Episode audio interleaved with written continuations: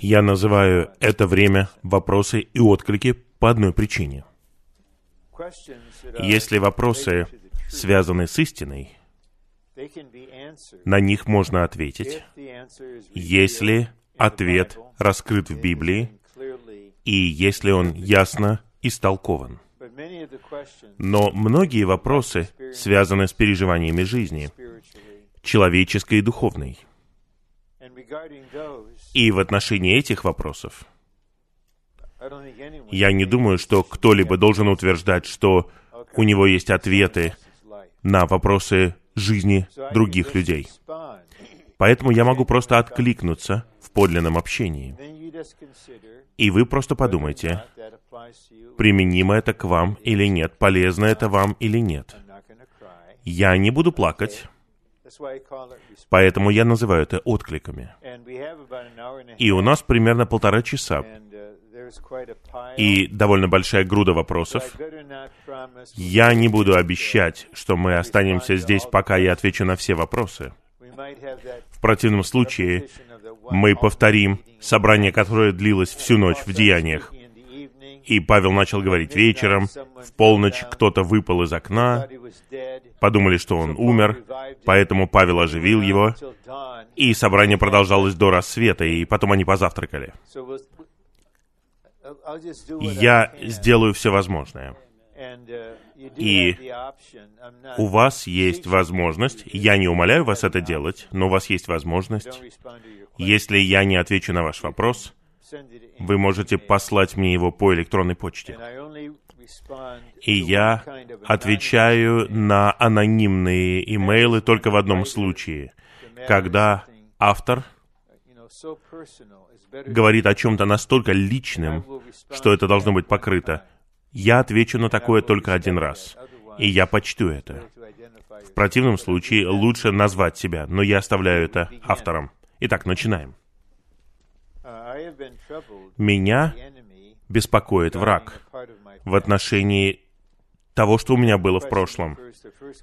И вопрос указывает на первое послание к Коринфянам, шестую главу, где говорится, что блудники, прелюбодеи, пьяницы и так далее не унаследуют Царство Божьего. Если я участвовала в каких-либо этих вещах, даже после того, как я пришла в восстановление, означает ли это, что у меня больше нет надежды войти в Царство? Когда Господь вернется, поскольку мой сосуд поврежден. Совершенно ясно, что об этом здесь не говорится. Нам должно быть совершенно ясно, какой язык использует Павел. Он не говорит «те, кто напился» или «те, кто совершил блуд». Он говорит о человеке, который живет таким образом привычно. Они блудники, они прелюбодеи. И совершенно ясно на основании вопроса, что автор не такой человек. Поэтому это ложь врага, который говорит вам, а в чем суть? Ты все равно будешь во внешней тьме. Давай просто наслаждайся тем, что есть на земле, потому что у тебя нет никакой надежды. И так ты будешь падать все ниже и ниже. Но я знаю одну ситуацию. Я не буду давать вам никаких намеков, чтобы вы не могли даже угадать, кто эти люди. Но он или она — это единственный человек, который не только участвовал глубоко в бунте, но также в чем-то ужасно отвратительно греховном. Но Господь дал этому человеку дар покаяния, и я полностью ожидаю, что этот верующий будет на свадебном пире, потому что он не такой человек. Он не такой человек, по сути. Да, сосуд может быть поврежден, но мы не просто в восстановлении внешне. Господь восстанавливает все наше существо, а это включает поврежденный сосуд. Хорошо?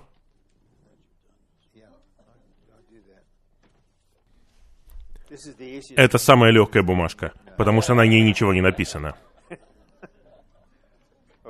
Хорошо.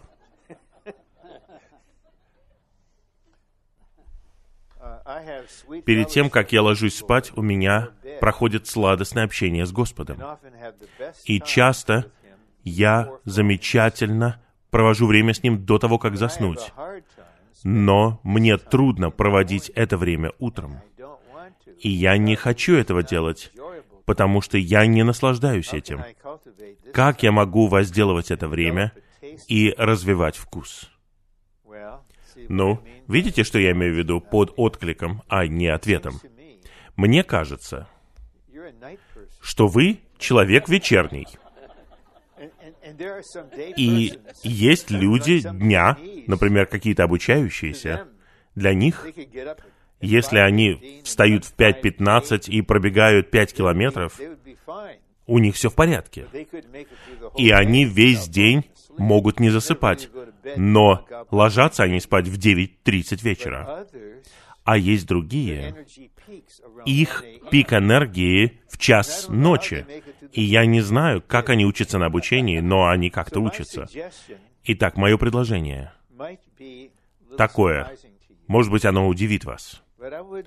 Но я предлагаю вам не заставлять себя быть другим. Проводите сладостное время с Господом, и, может быть, я немножко шучу, но с точки зрения Бога, там говорится вечер и утро — один день. С его точки зрения, день начинается вечером.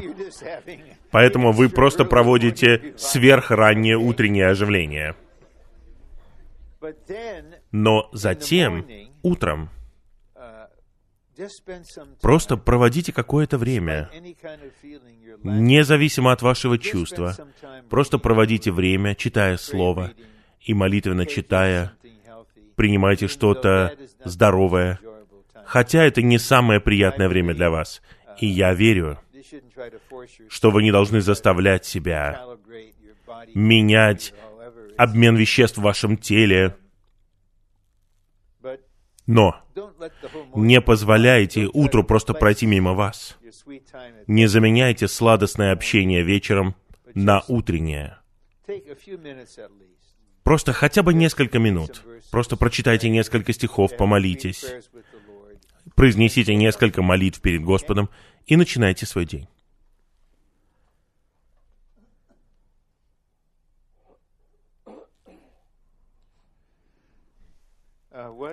Каковы ваши мысли о том, есть у вас дети или нет? Делает ли это вашу семью более полезной для Господа? Итак, вы спросили о моих мыслях. Я дам вам мысли.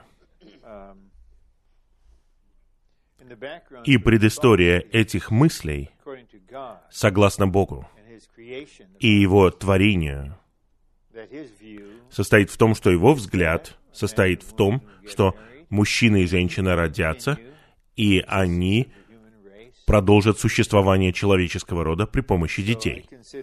Я считаю это, я бы не сказал нормальным, как будто не иметь детей это ненормально. Это не так. Но это, можно сказать, более обычный путь делать это.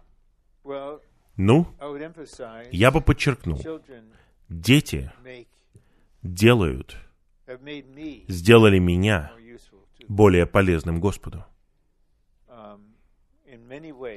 во многих отношениях. Сначала у меня родилась дочь, а потом два сына. Удивительно для меня, что одна и та же супружеская пара может произвести совершенно разных людей. Но они действительно разные. И когда я любил их, заботился о них, обучал их, это дало Господу возможность коснуться меня очень глубоко и показать мне, насколько я нуждаюсь в человечестве Иисуса. Затем появляется второй ребенок. И я затронут с другой стороны. Затем третий. И я говорю это с чувством. Самый таинственный из всех трех. Когда что-то произошло в его жизни, это затронуло сердцевину моего существа, как отца. И почему это произошло, я не знаю. Но Господь использовал это для того, чтобы внедрять себя в меня, чтобы составлять меня. Но я не могу сказать, что это сделает вашу семью более полезной для Господа. На самом деле, супружеские отношения — это основание во всем этом. Это самые важные отношения в Божьем творении. Вы любили друг друга еще до появления детей. И, конечно, когда появляются дети, отец, муж должен понять и с радостью принять тот факт, что ваша жена любит детей больше, чем вас. В каком-то смысле, потому что они вышли из нее. Это особая связь, которой у вас нету. Но в конечном итоге они вырастают, и у вас остается пустое гнездо, и вы понимаете, вот самые главные отношения. Вот что я могу сказать. Вы спросили мои мысли, вот мои мысли. Хорошо? Как вы можете смешиваться в новой местности? Хорошо. Мы должны задать вопрос. Вопрос начинается с того, как. Но мы никогда не можем ответить полностью, потому что это не метод для чего-то в жизни. Это очень хороший вопрос. И я благодарен за это. Когда вы оказываетесь в новой местности, первое, что вам нужно сделать, когда вы практически там поселитесь, найдете работу, жилье, вы позаботитесь о детях, если они у вас есть, вам нужно отпустить всю свою историю в церковной жизни. Если вы хотите смешиваться воедино, вы не можете принимать в качестве стандарта ту церковь, которую вы уже знаете, и измерять то место, где вы находитесь, ею. Мы в одном теле, но все поместные церкви находятся в общении одного тела.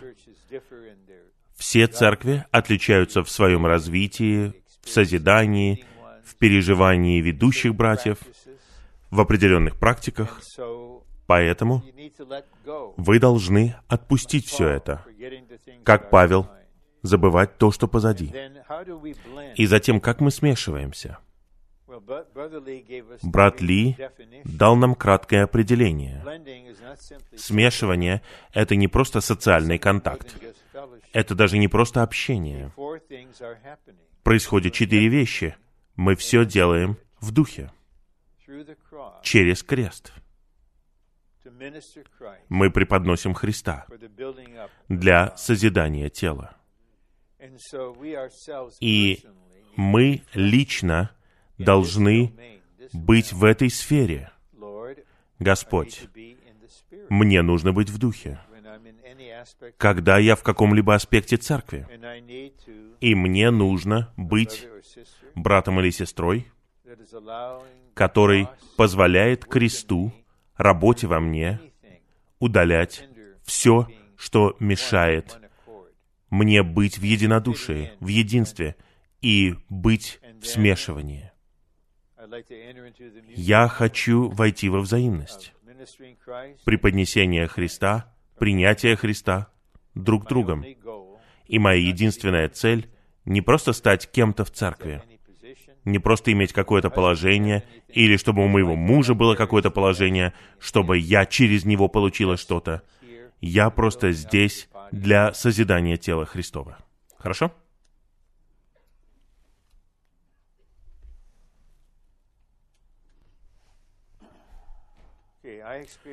Я переживаю, что Господь во мне, как переживать то, что я в Господе. Я хочу отметить здесь кое-что. И это очень часто встречается, практически повсюду. Я имею в виду обратный порядок того, что Господь говорит в 15 главе Евангелия от Иоанна. Он говорит, «Я лозавой ветви». Он говорит, «Прибудьте во мне, и я в вас». Вот что он говорит. Но очень часто мы или хотим, чтобы это было наоборот, или мы делаем это наоборот. Давайте возьмем начало нового дня. Я с трудом просыпаюсь. Мне нужно понять, в какой части Земли я нахожусь, в каком часовом поясе я нахожусь. И я на 60% проснулся, а на 40% еще нет. И было бы так хорошо, если бы Господь просто пришел и пребывал во мне, и давал мне чудесные переживания, наполнял меня жизнью воскресения, давал бы мне какую-то радость на грани экстаза. И тогда бы я сказал, ну хорошо, я буду в тебе. Но он говорит не так. Пребывать в Господе значит быть в слитом духе. И мы должны сделать первый шаг. А именно мы должны обратить свое сердце к Господу, открыться для Него, и под очищающей кровью Иисуса упражнять свой дух, быть едиными с Ним. Тогда Он пребывает в нас. А что мы переживаем? Автор, вы будете переживать то, что другая личность живет в вас у вас будет ощущение, что Христос — это личность, которая живет во мне. И эта личность живет в вас. Он также является пастырем вашей души. И Он хочет заботиться о вас во всех отношениях постоянно. Он живет в вас, и это и есть всеобъемлющий Христос, который хочет быть всем, что вам необходимо, в какой бы ситуации вы ни находились. Эта личность живет в вас и хочет проистекать через вас в жизни других, приводить друзей к Господу, заботиться о других верующих и приводить вас в общение. Итак,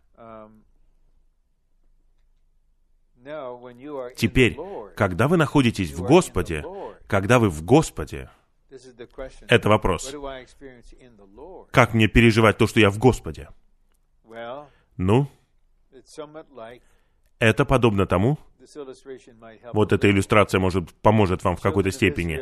Дети Израиля были в Египте, в одной сфере, в узах, в рабстве. Намерение Бога состояло в том, чтобы искупить их и вывести их в другую сферу, в другую землю, текущую молоком и медом, которая обозначает вселенского, всеобъемлющего Христа. Поэтому, когда вы находитесь в Господе, вы начинаете понимать, я в другой сфере.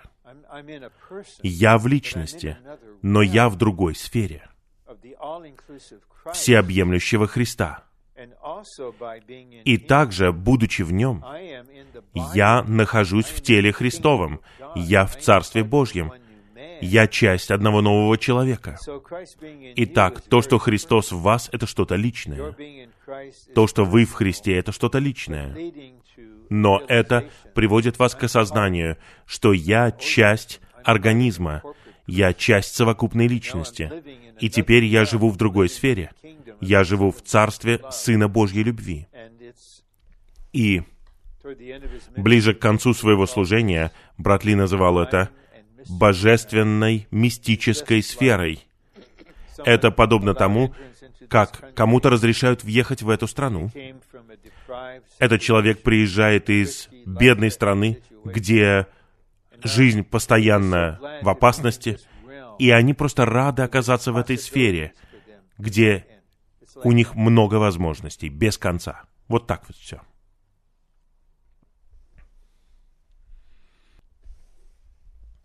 Я прочитала, что когда Иаков потерял Иосифа, это был огромный фактор в созревании Иакова. Как может верующий, переживший невыразимую потерю, может на практике взаимодействовать с Богом и созревать в теле? Этот вопрос возникает из глубин чьего-то существа. И этот человек, очевидно, прошел через что-то, в чем нужно было заплатить огромную цену. Невыразимая потеря. Я постараюсь сказать что-то. Не каждая невыразимая потеря в течение нашей человеческой жизни является такой же по природе, что пережил Иаков, когда он вроде бы потерял Иосифа. Давайте вернемся назад в его жизнь. Он хотел получить Рахиль, он думал, что он получил Рахиль, и в итоге ему досталась Лия. Еще семь лет он трудился ради Лии и получил любовь в своей жизни. И он был с ней, когда она умерла при родах. Это была невыразимая потеря. Так он потерял супругу. Но к этому моменту его звали Израиль. Он был преобразован. Поэтому, когда родился ребенок, и повивальная бабка хотела утешить Рахиль, родился мальчик, и она назвала его Бенони, то есть сын скорби, потому что я в скорби, я умру. И Иаков, как Израиль, видел это, и он сказал, я назову его Беньямин, сын моей правой руки. Он увидел, как умирает любовь его жизни у него на глазах. И он похоронил ее, поставил столб и пошел вперед. Это была вершина его преобразования. Это означает, что природная жизнь преобразована, и она стала божественно-человеческой. Но он еще не был зрелым. Зрелость означает, что вы наполнены до краев божественной жизнью. Итак, Господь снова устроил определенную потерю. И недостаток зрелости в Иакове виден в том, что он предпочитал Иосифа, потому что тот родился от Рахили. Он любил его больше всех. Он дал ему разноцветную одежду. Это знак того, что ему не хватало зрелости. И Господу было необходимо, чтобы он созрел, чтобы произвести царствующую жизнь, на которую указывает Иосиф. Вы знаете эту историю. Но что на самом деле произошло? Братья показали отцу одежду, которая была испачкана кровью. И отцу оставалось догадываться, это одежда моего сына, наверное, дикий зверь убил его. Это травма потери и начальная печаль. Но затем, в тишине своего внутреннего существа, он, наверное, думал так. Но тело так и не нашли. Это нерешенный вопрос. Возможно, он не умер. Итак, внутренне он оказался в такой ситуации, потому что этот вопрос так и не был разрешен. Если бы ему принесли труп, были бы похороны, было бы погребение, вы столкнулись бы с действительностью смерти, которая необратима, тогда вы можете шаг за шагом пройти через долину этапы печали и потом подняться вверх. Но когда нету завершения, когда нету уверенности в вашем существе, тогда каждый раз, разумеется, я обязан этим толкованием брату Ли, он, Иаков, каждый раз, когда он думал об этом, об Иосифе, и у меня есть некое понимание этого. В его существе было жало боли, и это открывало его. И жизнь просто втекала в его существо, пока он не достиг зрелости. И когда он достиг зрелости, Иосиф стал царствовать, и они примирились. Итак, ни в коем случае я не преуменьшаю, не отсекаю невыразимую потерю. Но стоит нам принять это. Другими словами, когда мы фактически соглашаемся с этим, и мы движемся вперед, согласно пасторству Господа, и идем вперед, тогда происходит что-то важное.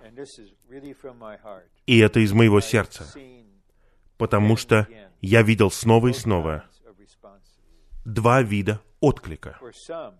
Некоторые, их это приводило к Господу. Они открывали свое существо Господу так, как они никогда не делали раньше. Они молились вот примерно так. Господь, не позволяй этому печальному страданию быть впустую. Произведи жизнь в результате этого. Обретай меня через это. Не позволяйте этому пройти впустую. Почему это произошло, я не знаю. Почему ты позволил этому произойти, я не знаю. Но это произошло. И я не хочу, чтобы это было впустую. И тогда Господь сделает что-то глубоко и органически в жизни воскресения в вашем существе. И это произведет в вас способность по-настоящему изливать свое существо в любящей заботе о святых. Но я бы никогда не сказал, это произошло вот поэтому. Многие-многие приходят и общаются вот в такой агонии. И я пытаюсь объяснить им мягко. Я не буду одним из друзей Иова. Я не буду подавать мнение о том, что произошло, которое бы добавило вам еще страданий. Но это уже произошло. Позволите ли вы теперь Господу войти и принести воскресение? И обрести что-то в вас? Но много раз я видел и нечто прямо противоположное, особенно в очень сильных братьях. Результат такой. Их «я» становится еще сильнее. Они просто усиливаются в том, чем они являлись в плоти. В конечном итоге Господь убирал свою руку от них. Он не пытался больше работать над ними. И на самом деле, а, извините, на самом деле Господь говорил, «Я не могу прорваться в тебе сейчас, поэтому увидимся в другой раз». Мы не знаем наверняка причины этого переживания. На самом деле, если вы на этапе, когда вы теряете Рахиль, то вопрос не в том, сделает это вас зрелым или нет.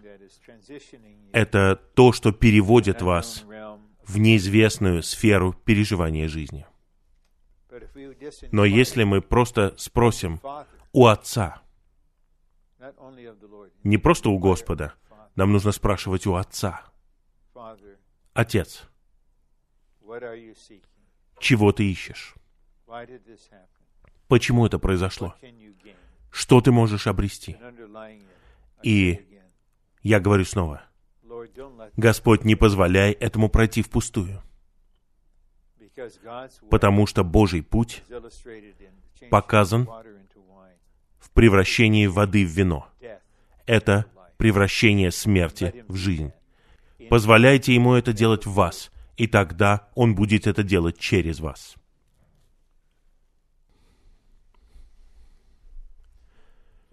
В жизни изучения послания к филиппийцам брат Ли говорит о нашей местной логике и о наших национальных отличительных чертах. Можете ли объяснить чуть больше о том, как мы можем быть избавлены от них для действительности одного нового человека? О, чудесный вопрос.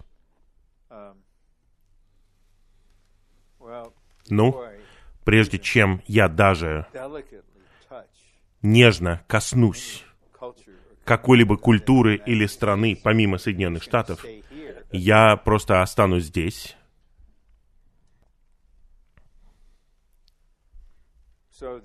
Итак, местная логика и национальные отличительные черты. Часть местной логики в том, что касается истины в этой стране, это прагматизм.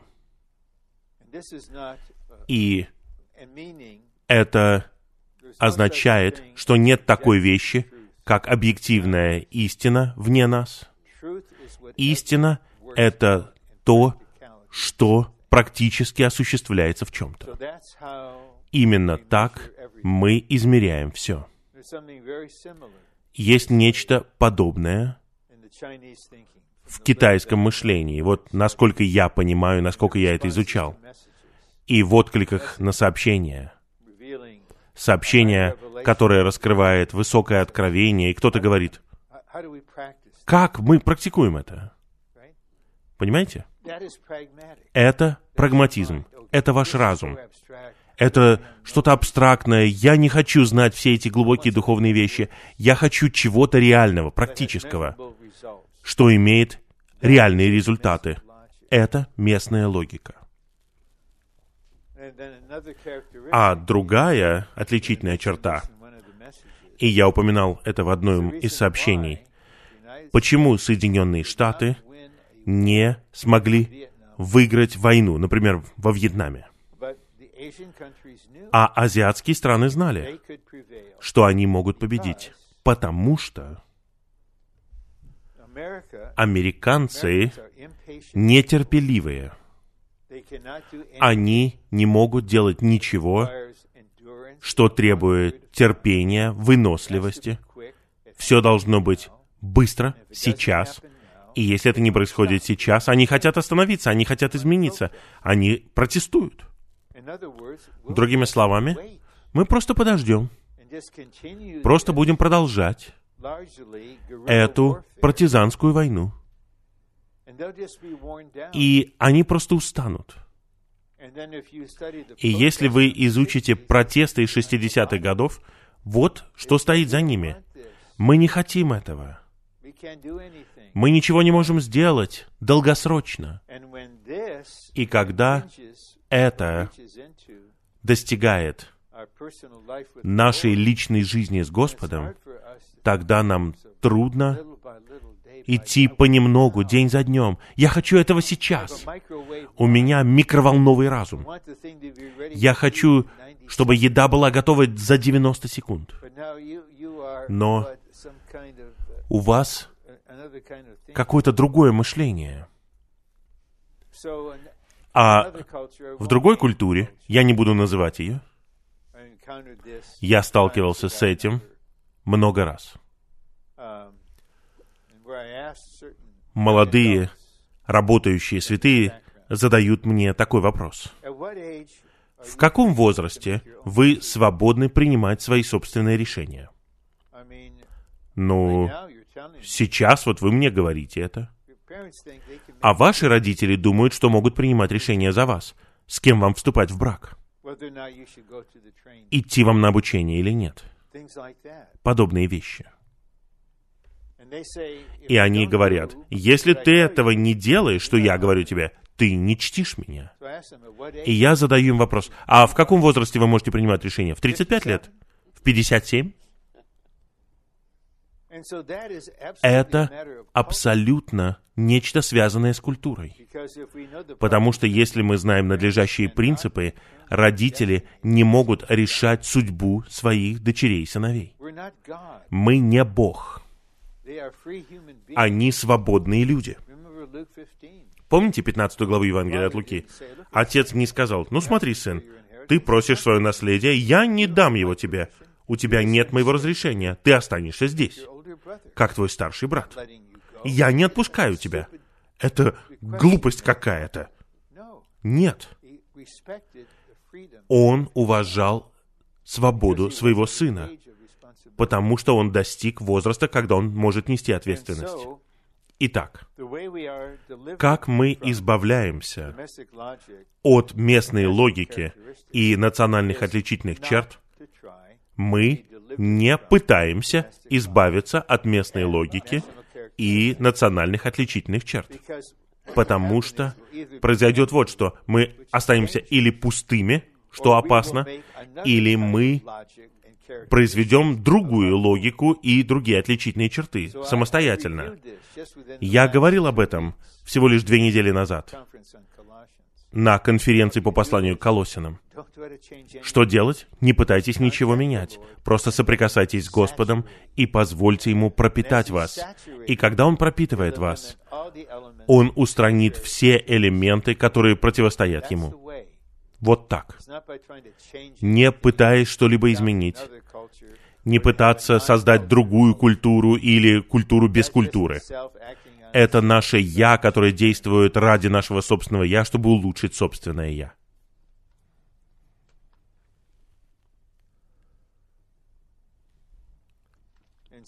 Когда мы служим с другими, как мы можем быть спасены от разочарований из-за предрасположенности друг друга?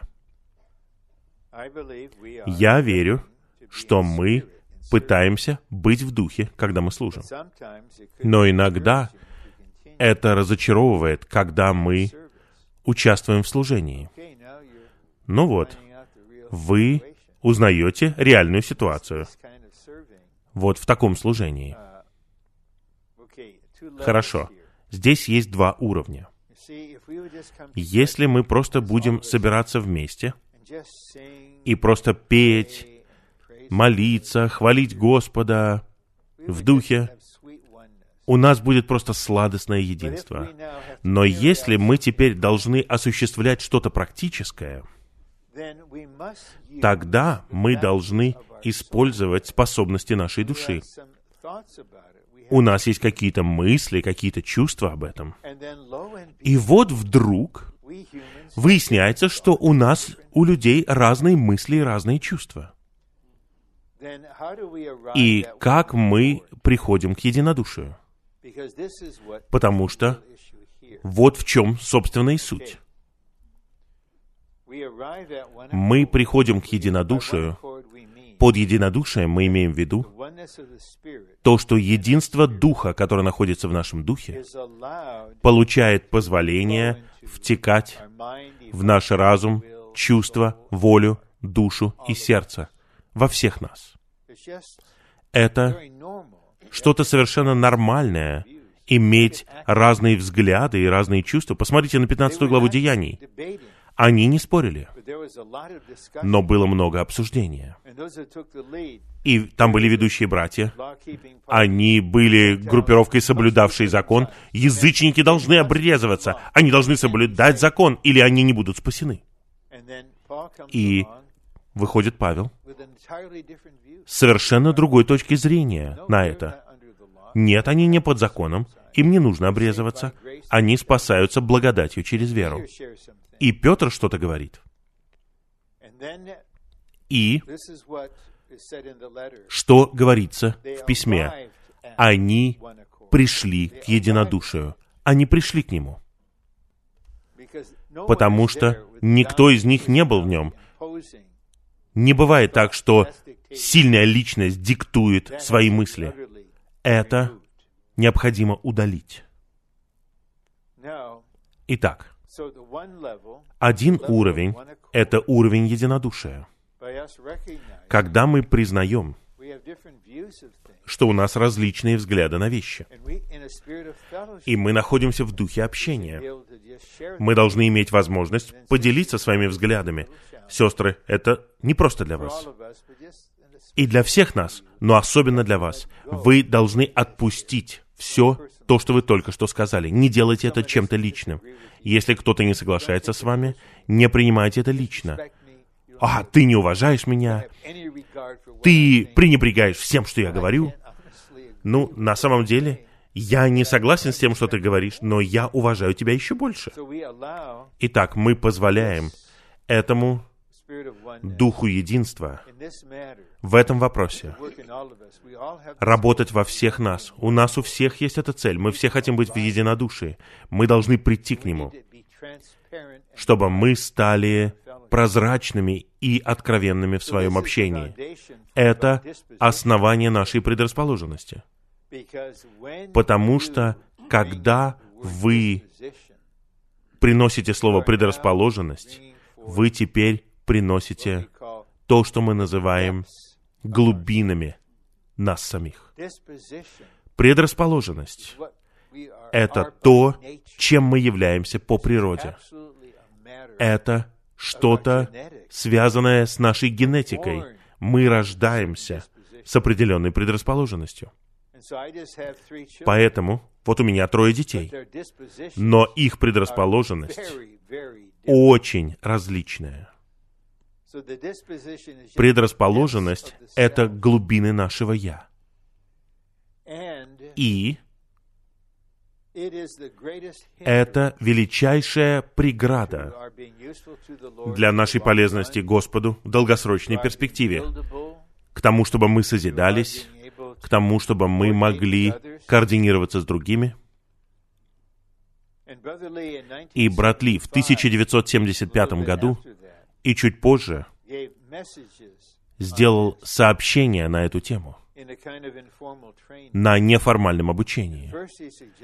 И сначала он предложил, вы можете собираться в небольших группах и молиться, открываться друг другу и говорить, какое у тебя чувство о моей предрасположенности. Но через неделю, поскольку он сам следовал за мгновенным водительством Господа, он говорит, нет, это слишком рискованно. Касаться чьей-то предрасположенности напрямую. Вы устанавливаете мину. Вы фактически приводите в действие что-то бесовское. Это не означает, что человек сам одержим бесом. Нет. Итак, да, мы разочаровываемся из-за предрасположенности других людей.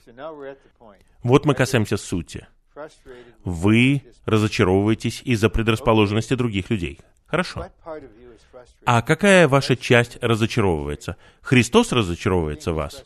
Неужели вы думаете, Он разочаровывается и говорит, я не могу вынести этого человека, я не хочу быть с этим человеком?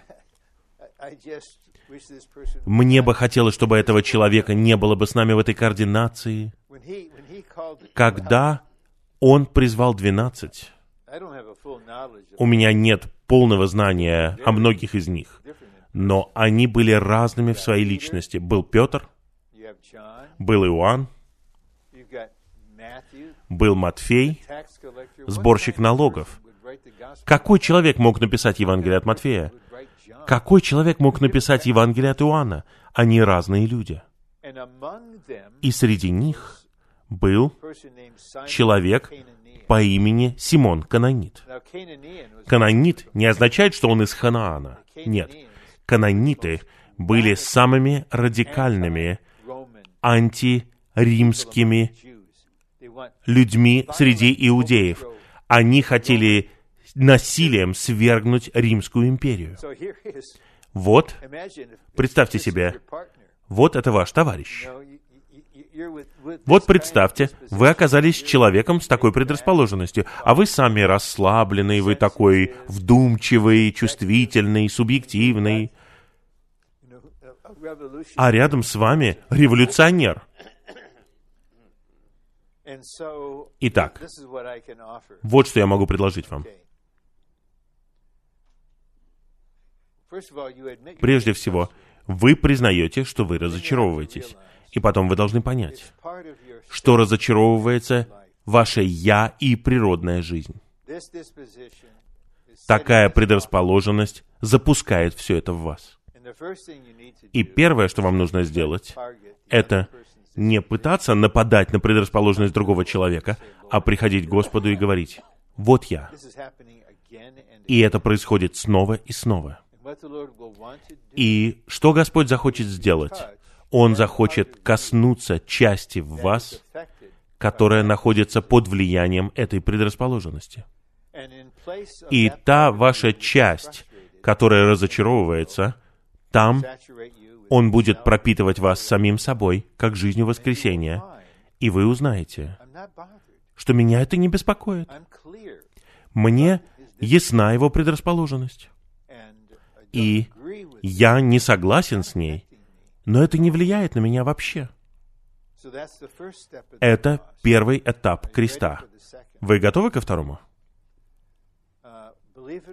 Верите вы в это или нет? Ваша предрасположенность, может быть, точно так же разочаровывает кого-то другого, как и его предрасположенность разочаровывает вас.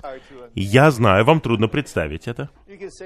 Вы говорите, ну, со мной так легко, а я терпеть не могу людей, с которыми легко. Мне нужны откровенные прямые люди. Итак, как только вы понимаете, что у меня тоже такое есть, вот что Господь показал мне. Прошли годы. Господь побуждал меня отчаянно искать Его в отношении этого. О моей предрасположенности. Я хотел, чтобы Он затронул это во мне. И я просил брата Ли лично коснуться этого во мне. Я попросил у него общения, и я пришел к нему увидеться, я кратко общался с ним, и я попросил его, брат Ли, пожалуйста, касайтесь моей предрасположенности. И он ответил мне тремя предложениями. Он сказал, брат, Господь обретет нас. Второе предложение. Мы работаем вместе. Другими словами, будут возможности. И третья возможность. Я определенно буду это делать. И мое свидетельство, он определенно это делал. И Господь делал свою часть. Но у меня был определенный спор с Господом. Я говорил, Господь, я родился таким. У меня не было выбора. Почему ты заставляешь меня отвечать за то, чем я не управляю? Это нечестно. И я говорил ему об этом перед тем, как я начал учиться плавать кролем для своего упражнения. Я до этого мог плавать, ну, неплохо. Я мог проплыть олимпийский бассейн, но я не умел переворачиваться в воде. И мое дыхание было не очень хорошим. И вот я вставал в конце бассейна, дышал, и потом проплывал еще раз. И вот когда я стоял в воде, в бассейне, в спортивном клубе, мне на ум пришел стих. «Скажет ли лепное изделие тому, кто вылепил его, почему ты меня сделал так? Разве горшечник не имеет власти над глиной? И это закончило этот период такого противоречия. Итак, по крайней мере, эти две вещи. Христос не обеспокоен никогда. Он вошел во всех нас, он знает, какой вы человек, он знает, что делать. Возможно, ему придется подождать, но он не разочаровывается. Он подождет в мире и потом намекнет, могу я сейчас войти? Могу сейчас, нет?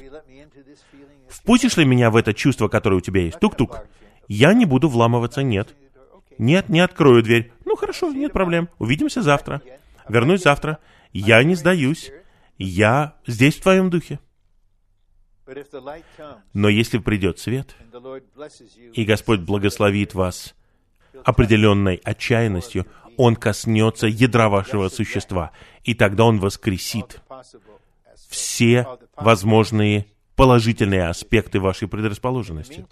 И в это время, когда вы понимаете, что вы обеспокоены, и Господь касается этого, Господь будет снабжать вас благодатью, и вы не будете обеспокоены. Вас это не будет беспокоить.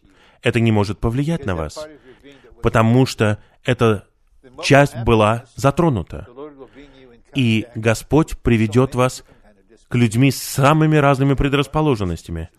Один коснется этой части, один коснется той части, один коснется вот этой части, и вы разочарованы, потом вы идете к Господу, Он касается эту часть вашего существа, и в итоге ничто подобное не разочаровывает вас, потому что Господь мог распространиться в вашем существе.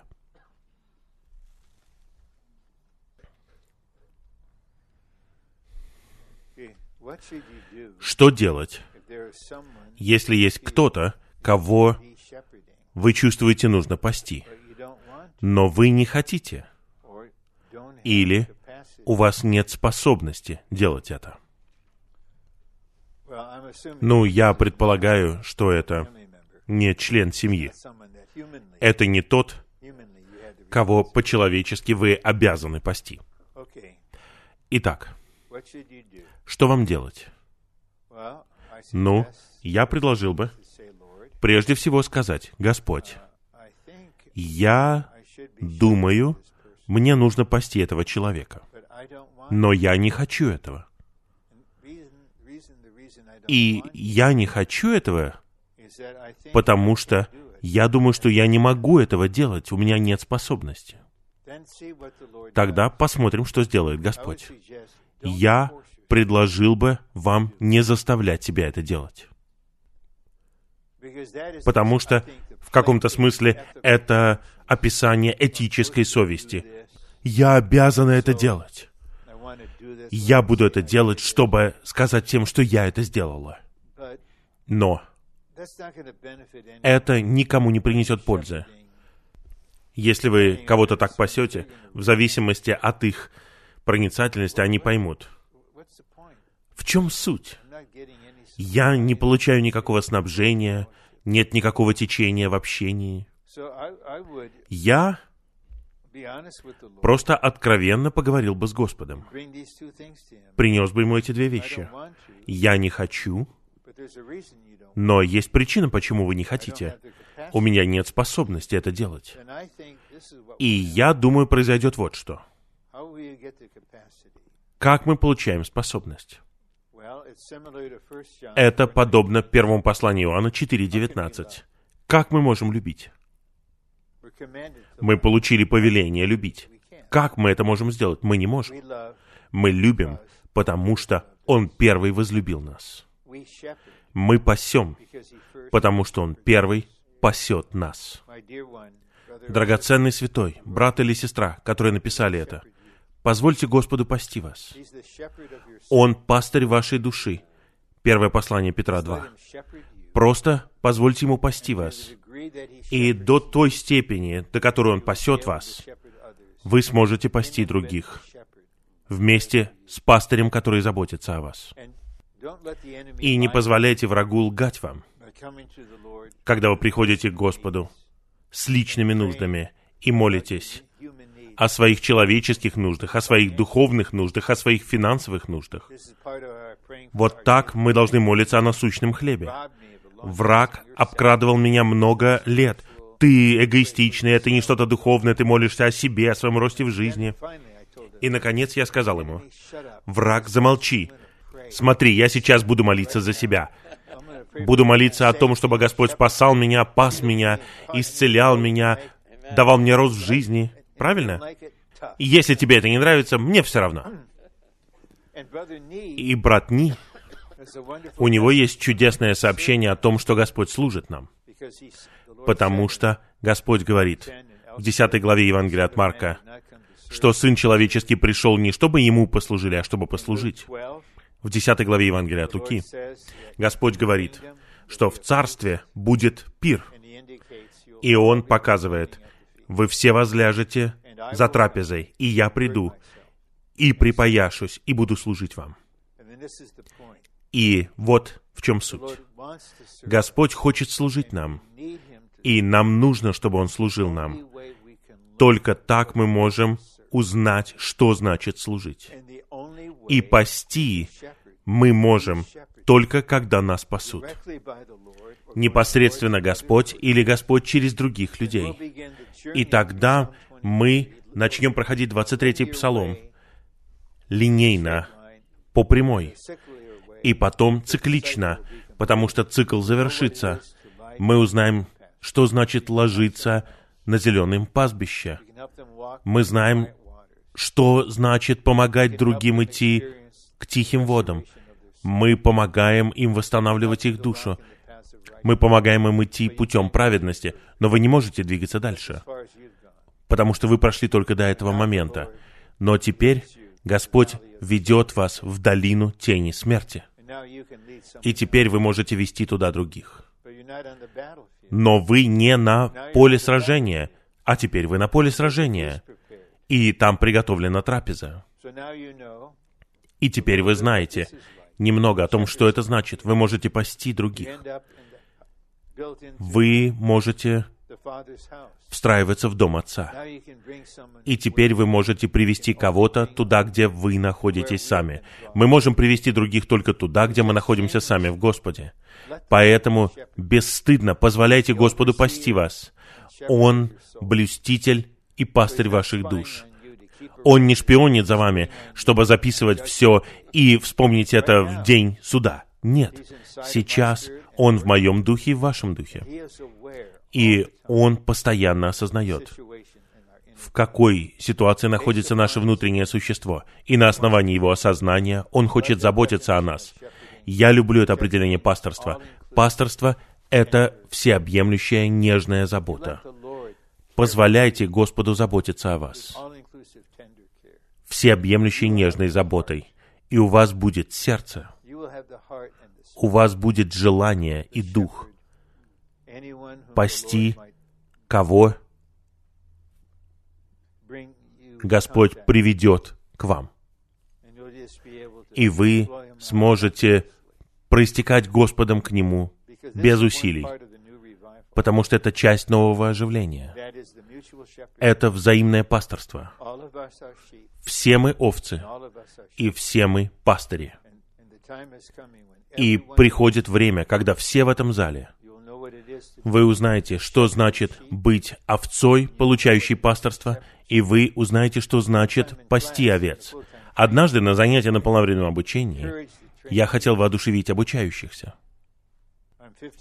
Я на 50 лет старше их. И я задал им два вопроса. Но только второй вопрос имел значение для меня. Как вы думаете, я могу пасти вас? Конечно. Но я жду второго вопроса. А вы верите, что вы можете пасти меня? Я хочу, чтобы вы узнали, что вы можете пасти брата моего возраста, какое бы переживание у меня ни было, потому что мы заботимся друг о друге во взаимности. Хорошо. Когда я читаю Евангелие и Деяния, я иногда мечтаю о том, чтобы наше благовествование сопровождалось делами силы, исцелениями и так далее. И я жалуюсь Господу иногда, что только у апостолов была возможность обретать людей таким образом, потому что они могли совершать эти чудеса. Почему? Господь вроде бы позволил этому исчезнуть. И Каково ваше чувство в отношении верующих, которые все еще пытаются практиковать это? То есть харизматы и так далее. Ну, если Господь не покажет, почему Он делает то или иное, я не знаю. И я не буду гадать, почему. Просто по какой-то причине изначально, чтобы прорваться в той ситуации, было необходимо проявлять духовную силу. И иногда это происходит в каких-то частях земли. Но, по-видимому, Господь не считает это нормальным путем. Итак, верующие, которые все еще пытаются это практиковать, это беспокоит меня или заботит меня таким вот образом. Они пытаются сгенерировать какие-то мощные, чудодейственные духовные вещи. Но когда вы это делаете, во-первых, вы отходите от самого Господа. Вы сами пытаетесь что-то простимулировать. Но еще более важно, вы открываете для подделок. Для подделок. И много подделок среди тех, кто практикует это. И я помню, давным-давно, где-то 30 лет назад, несколько минут я смотрел так называемого духовного человека, человек Божий на данный час. И на его собрании было примерно, может быть, 10 человек в инвалидных креслах. И он говорил им, я повелеваю тебе, встань. И показывали только это по экрану. И ничего не происходило. Когда кто-то стремится к таким вещам ради них самих, это признак младенчества, это заменяет самого Господа и Его пути всеми этими внешними вещами. Мы знаем из второго послания к фессалоникийцам, что когда явится человек беззакония, антихрист на земле, то будут разные чудеса происходить.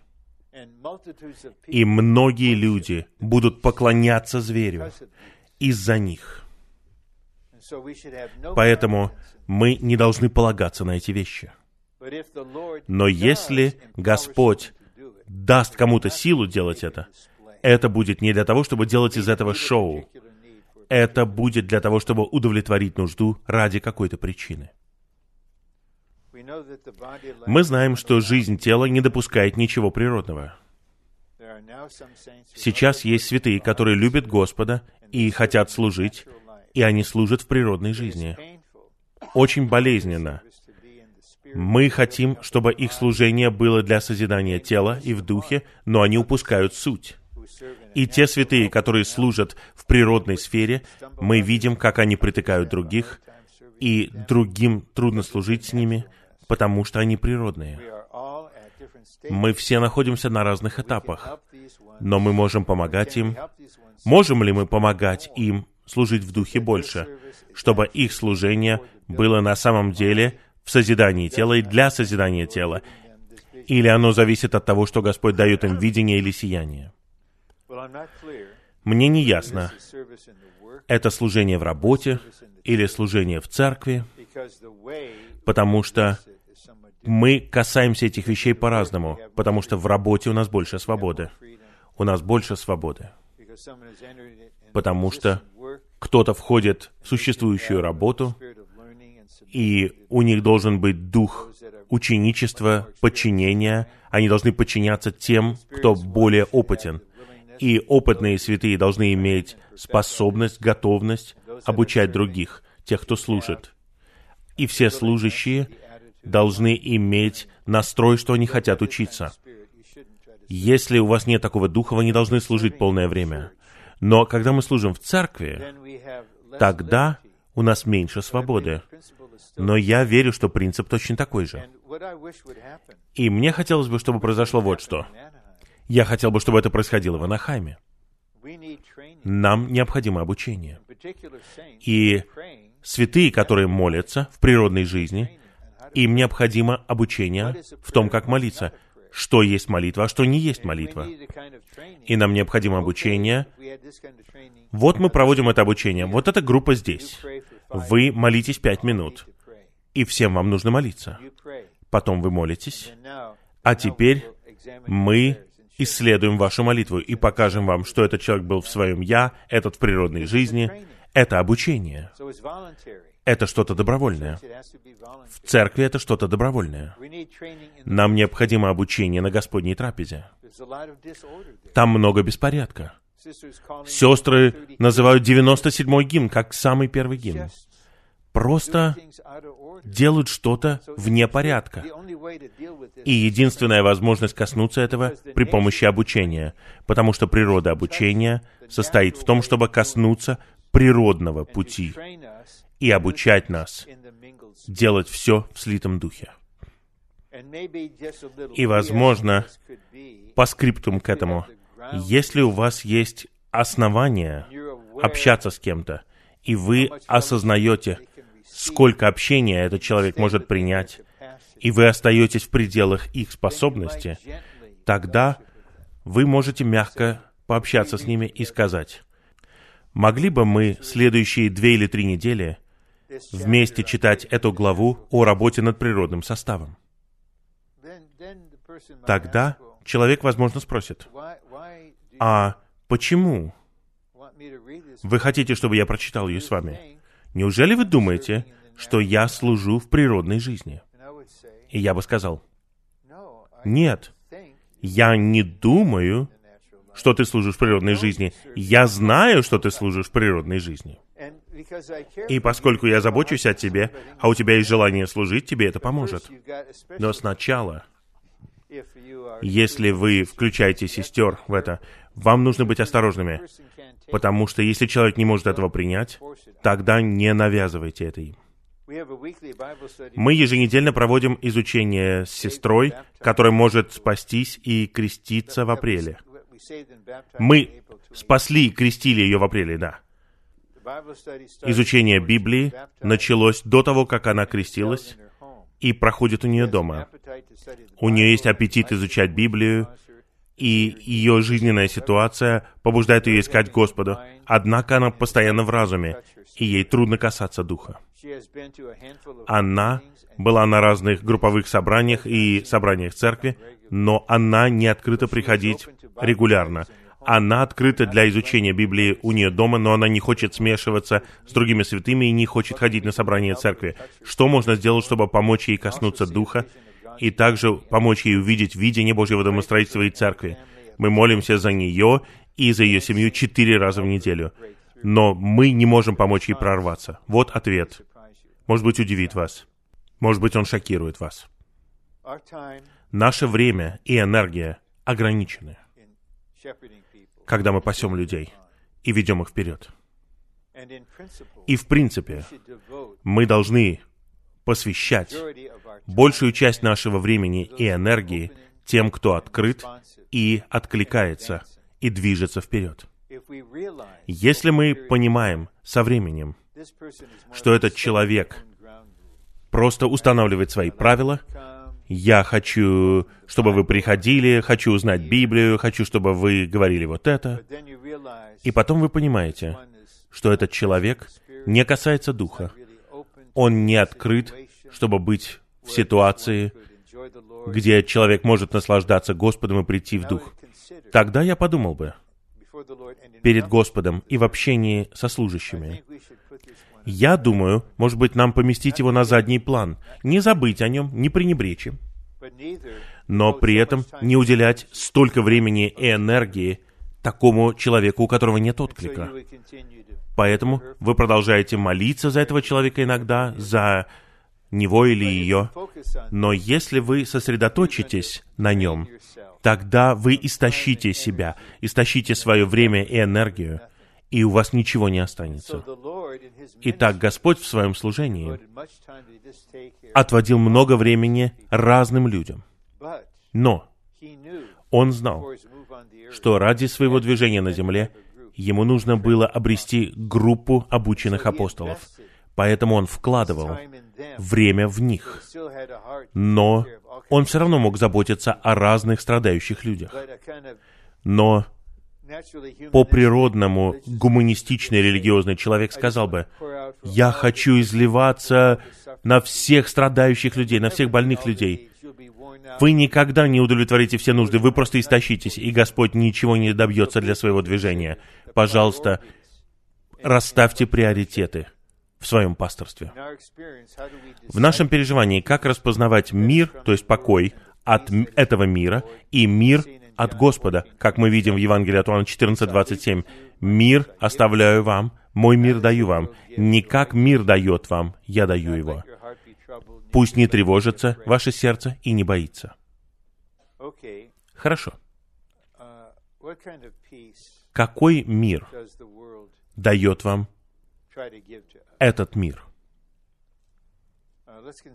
Давайте подумаем об этом вместе. Разве он не основан полностью на чем-то внешнем? На том, что все в порядке, все чудесно, никаких конфликтов, у вас есть все необходимое. Но все это производит призрачное чувство безопасности. Он не касается нужды нашего внутреннего существа. Наша душа откликается на нашу любимую обстановку, временную. Но как только эта обстановка меняется, и как только она перестает быть хорошей, это нас беспокоит, это нас волнует, мы нервничаем, мир исчезает. Все зависит от внешней ситуации. Но сам Господь есть наш мир. Поэтому в послании к Колосинам 3.15 говорится, «Пусть мир Христов будет судьей в ваших сердцах». Откуда мы узнаем разницу? Как мы распознаем разницу между миром? При помощи чувства жизни и духа, внутреннее. Если мир от Христа, это Его мир. Тогда, что бы ни происходило внешне, существует покой, отдых, тишина, мир в вашем существе. Но мир этого мира не приносит вам глубин, покоя и тишины. Он не касается нужды нашего человеческого существа. И это важно распознавать, потому что наступит век, когда будут говорить о мире. Этот человек принес мир. И мы поймем, это не настоящий мир. Это приведет к великой скорби. Поэтому мы не полагаемся на этого человека внешне, который говорит, я решу все проблемы. Нет. Многие люди будут обмануты, они будут одурманены, но мы понимаем, это не мир, потому что это не Христос. В браке. О-о, в браке. Как может сестра узнать, что она полезна для своего мужа, или она давит на него?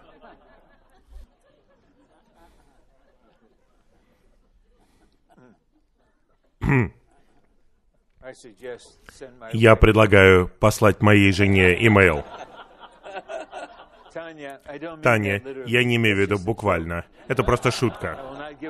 Я не буду давать твой адрес имейла. Я говорю это, потому что я чувствую в ней понимание, что ей нужно делать, и почему это так важно, и что делать, когда я это принимаю, и что делать, когда я временно сопротивляюсь этому. Но это очень сладостный вопрос. Извини, дорогая. Все нормально, да? У нас мир? Хорошо, аминь. Хорошо. Есть вещи, которые я приношу своему мужу ради его пользы. Но у меня нет комфорта по этому поводу. Неужели мне нужно оставить мужа и позволить Господу затронуть его? Хорошо.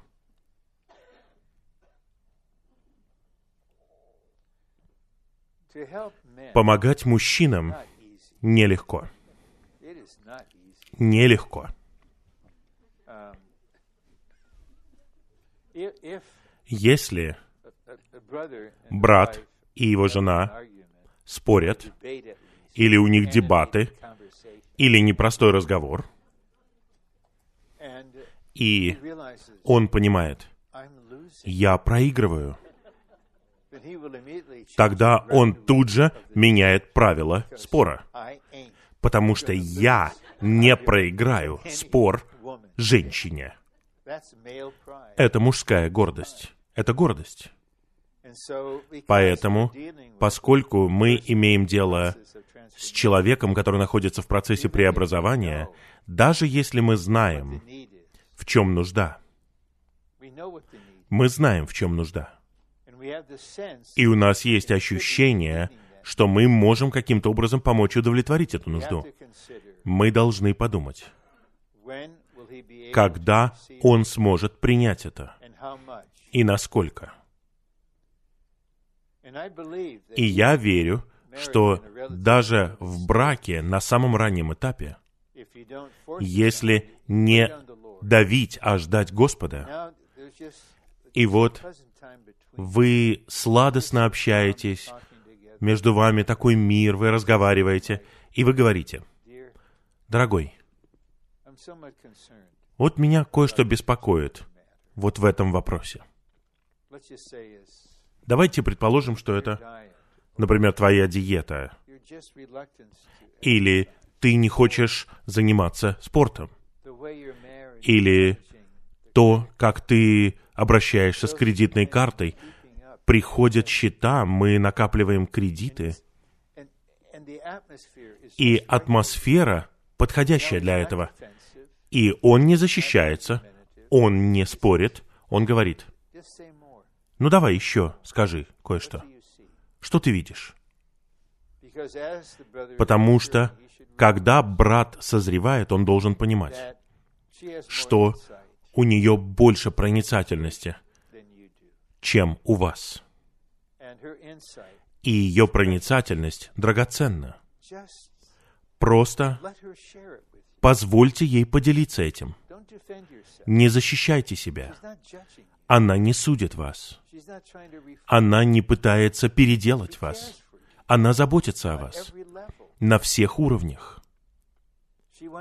Она хочет быть твоим помощником. И она не хочет приткнуть тебя, сделав это.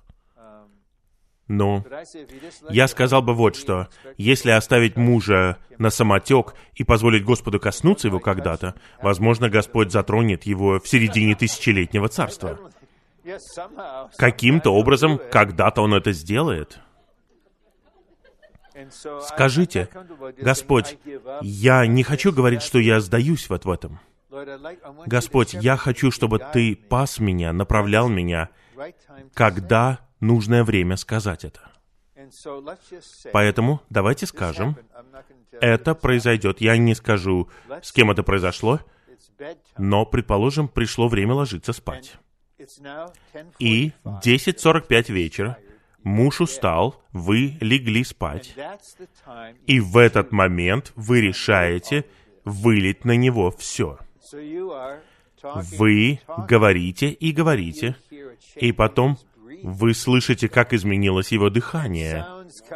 И из носоглотки у него вырываются другие звуки. И теперь вы полностью оскорблены, что он вас даже не слушает. И он заснул в то время, как вы пытаетесь совершенствовать его. Дорогая сестра, ты разве не понимаешь, что твой муж — это дневной человек? Его разум выключается в 10 вечера нужно выбрать время чуть получше. И ты научишься, как и я научился, и большинство из нас учатся, на основании наших ошибок. В первом сообщении в плане говорится, пить важнее, чем есть. И если мы не пьем, мы не сможем есть. В нашем переживании какая разница между вкушением и питьем? А что можно сказать о дыхании? Что считается вкушением Господа, питьем Господа и дыханием Господа? Хорошо. Очень хороший аналитический вопрос. Ну, правда очевидно в вашем физическом теле, что ваше дыхание отличается от питья.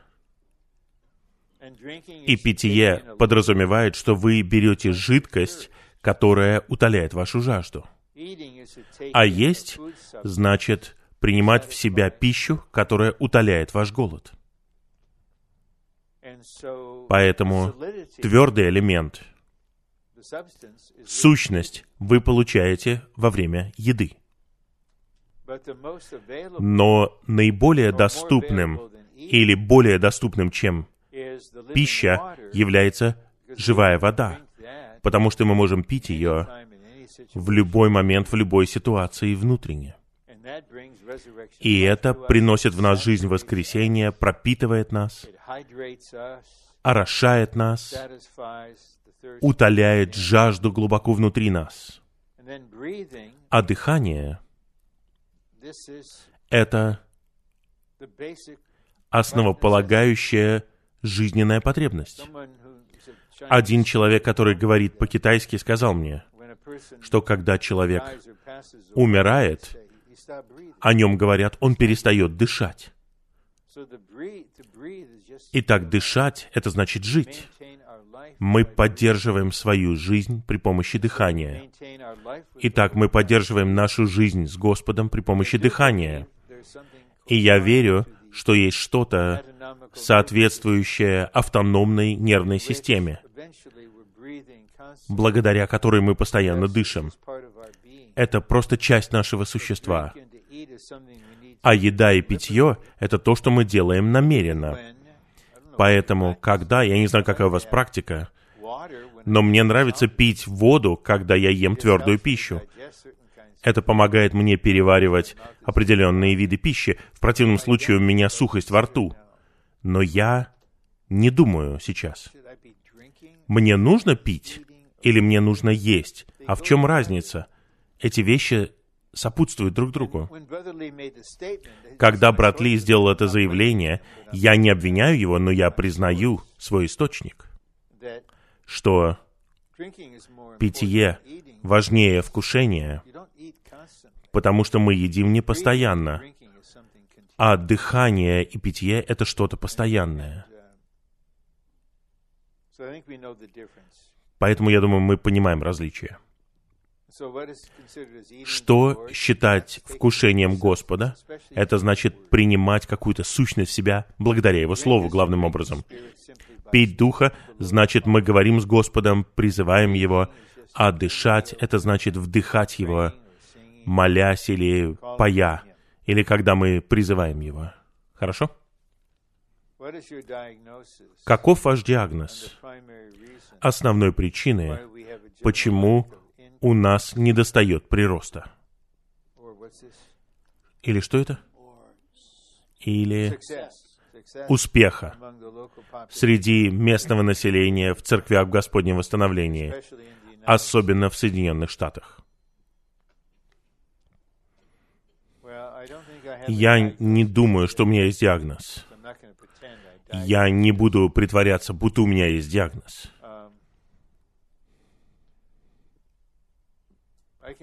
Я представляю себе две или три вещи. Прирост приходит благодаря сущностному духу и домостроительному духу. В Евангелии от Иоанна в 15 главе ветви пребывают на лозе, и они приносят плод. И плод, который они приносят, не спасенный человек, которого приводят к Господу благодаря тому, что жизнь течет из вас. Вы приносите этот плод. И я верю, что причина, почему не так много приносится плода, потому что нам недостает постоянного пребывания в Господе в течение нашей человеческой жизни. Я служу Господу с апреля 1974 года. До этого я просто работал на обычной работе, главным образом учил. И в те годы, в ранние годы моего времени в Господнем восстановлении, где-то с 20 с лишним до 30 с лишним лет. Но где бы я не оказывался на какое-то время, по крайней мере, один человек спасался. Потому что до какой-то степени, ну, может быть, не в большой степени, но до какой-то степени я учился быть в духе, и я с кем-то начинал дружить, и он становился другом благовестия. Мы обедали вместе. В Калифорнии можно утром сделать перерыв на 20 минут. И на основании этой надлежащей дружбы открывался путь для того, чтобы жизнь текла. Поэтому, когда я преподавал в школе в Сан-Фернандо, три с половиной года, это рядом с Лос-Анджелесом, два учителя и два школьника спаслись. Я признаю, что мне не очень удалось помочь этим двум учителям двигаться дальше, но я верю, что они будут благодарны, когда мы встретимся на новом небе и новой земле. Спасибо, Рон.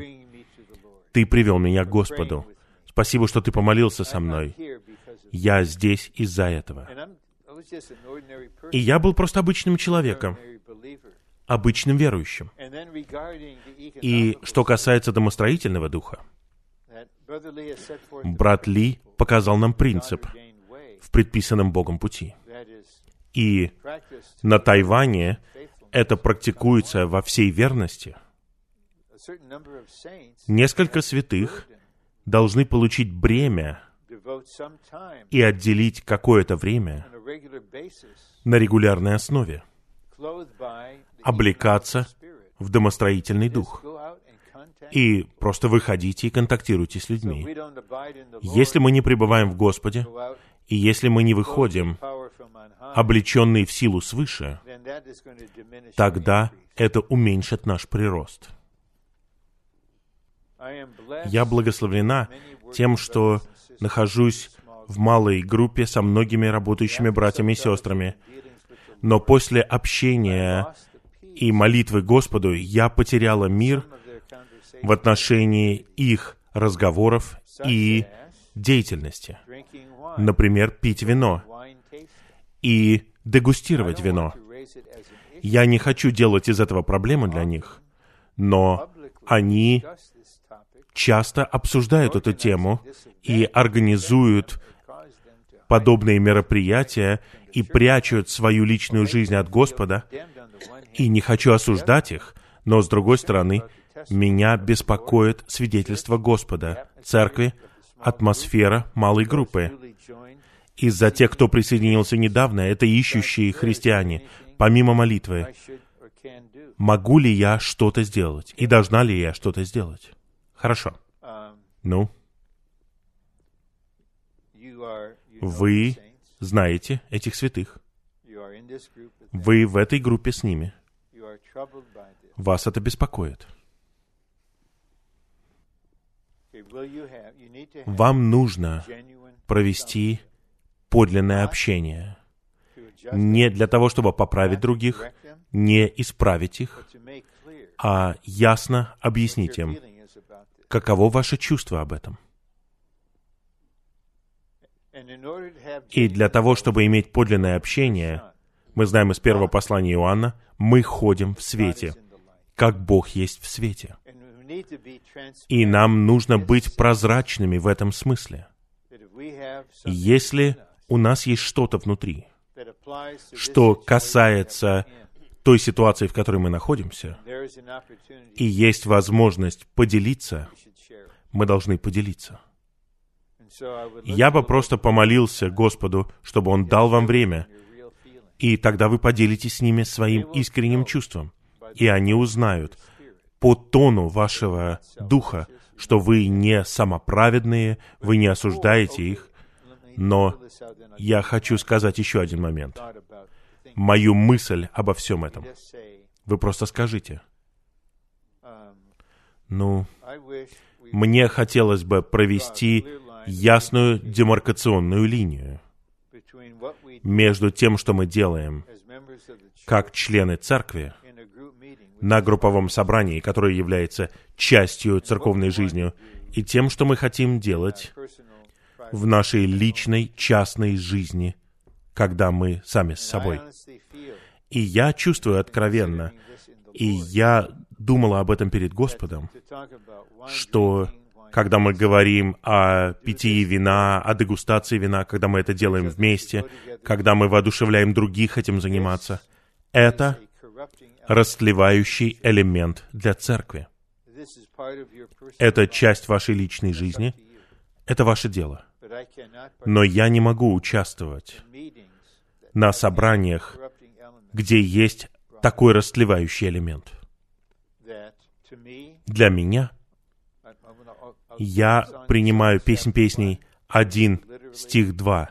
Буквально «Твоя любовь лучше вина». Единственное вино, которое я пью со святыми, это вино Духа. И я просто хочу сказать вам, вы знаете, что я чувствую. Поэтому, если вы решите продолжать жить таким образом, я хотела бы перестать участвовать в таком собрании. Все зависит от вас. Это не означает, что я изолирую себя от вас, от моих братьев и сестер, но я не согласна с этим. Хорошо. Это то, что вы могли бы сказать им.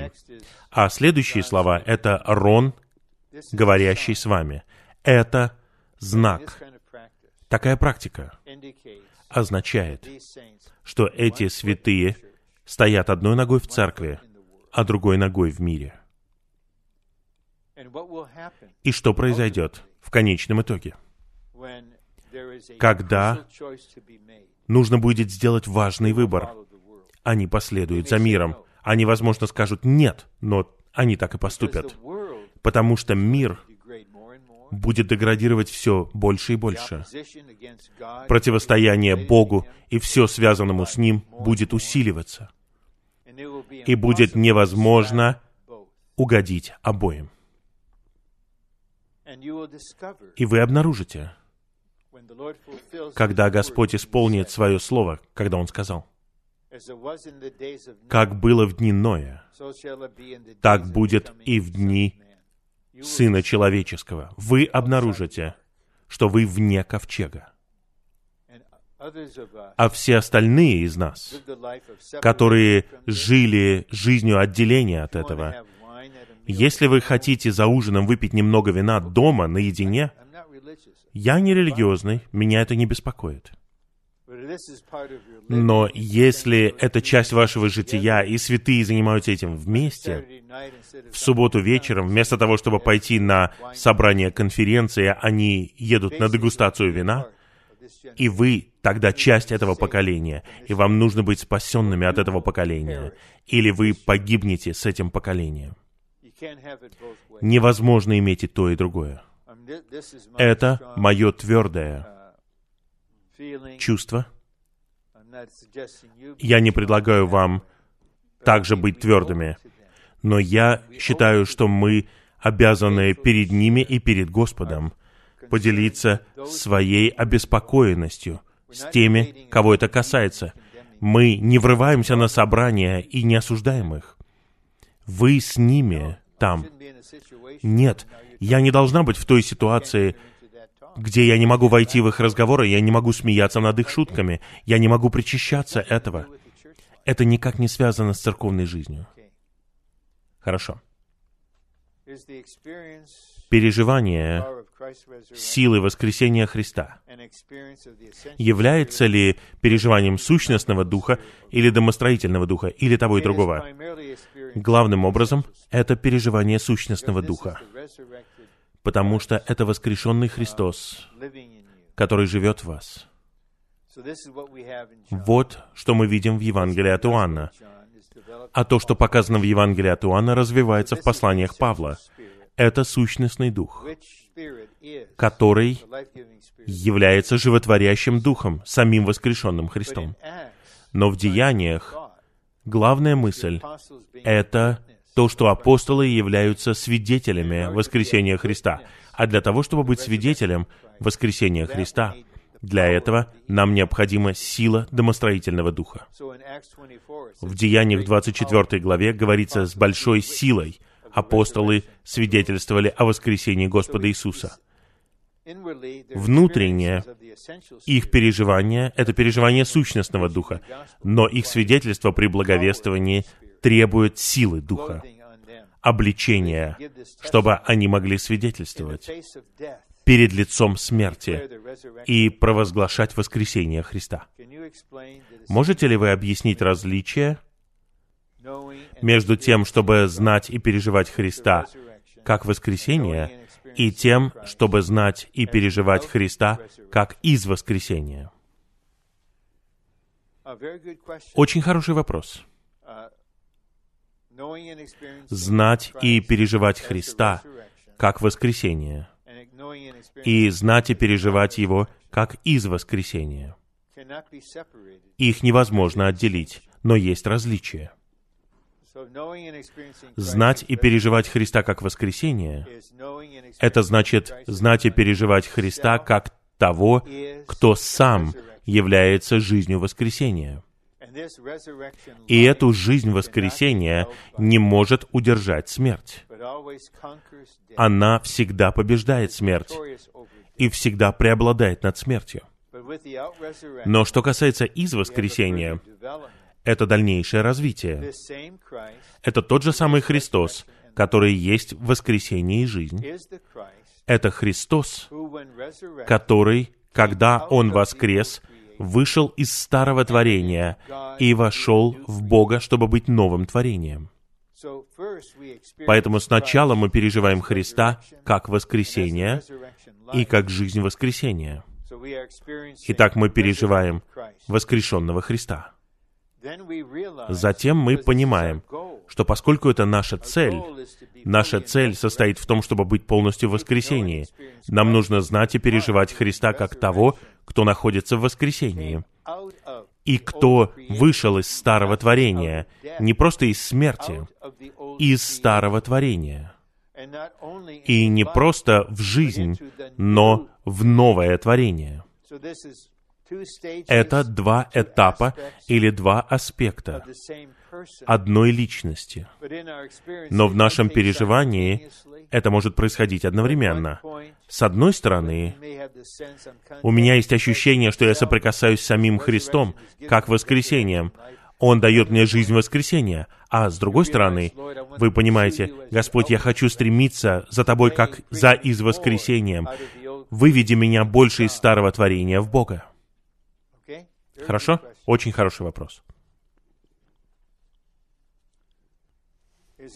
Возможно ли стремиться к превосходству в работе или карьере и в церковной жизни? Как Даниил это мог делать? Этот вопрос труден для меня практически. День за днем. Например, как я могу работать допоздна и ходить на молитвенное собрание? Видите, у этого более одного аспекта. Во-первых, но я говорю о себе, это Рон Кенгас. Это мой личный взгляд. Слово «карьера» нет в моем словаре. Вот почему. И, может быть, вы понимаете это не так, и ничего страшного. Ничего страшного, если вы ошибаетесь. Но плохо, когда я ошибаюсь, понимаете? Ну, вы знаете, я сейчас шучу, да, в этом вопросе. У вас другой взгляд, возможно. Просто держитесь его. Но для меня карьера — это желание достичь какого-то статуса для самоудовлетворения и прославления. Я вот на этом пути, и я пройду через какие-то этапы развития для меня. Это вот мой взгляд. Если вы думаете, что это то же самое, что ваша профессия, тогда оставайтесь со своим взглядом. Но я верю, что Бог хочет, чтобы мы полностью развили свои сотворенные Богом способности, и чтобы они были принесены в воскресение. И чем бы мы ни занимались, студенты мы, или мы работаем, или мы функционируем на самом высоком уровне, я не вижу никаких стихов, которые оправдывают посредственность и считают это признаком победы. Итак, Даниил оказался в обстоятельствах, он не сделал ничего, чтобы сам попасть туда.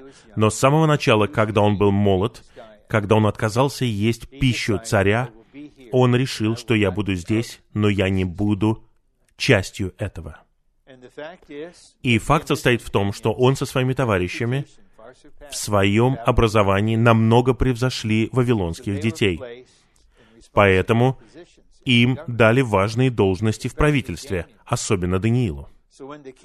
Поэтому, когда царство перешло к Мидии и Персии, он оказался фактически вторым по положению после царя. Они, наверное, поняли, что нам нужно оставить этого человека у себя. Он выдающийся во всем, что он делает, и его характер безупречен. Итак, я считаю это наивысшим уровнем правительственной службы.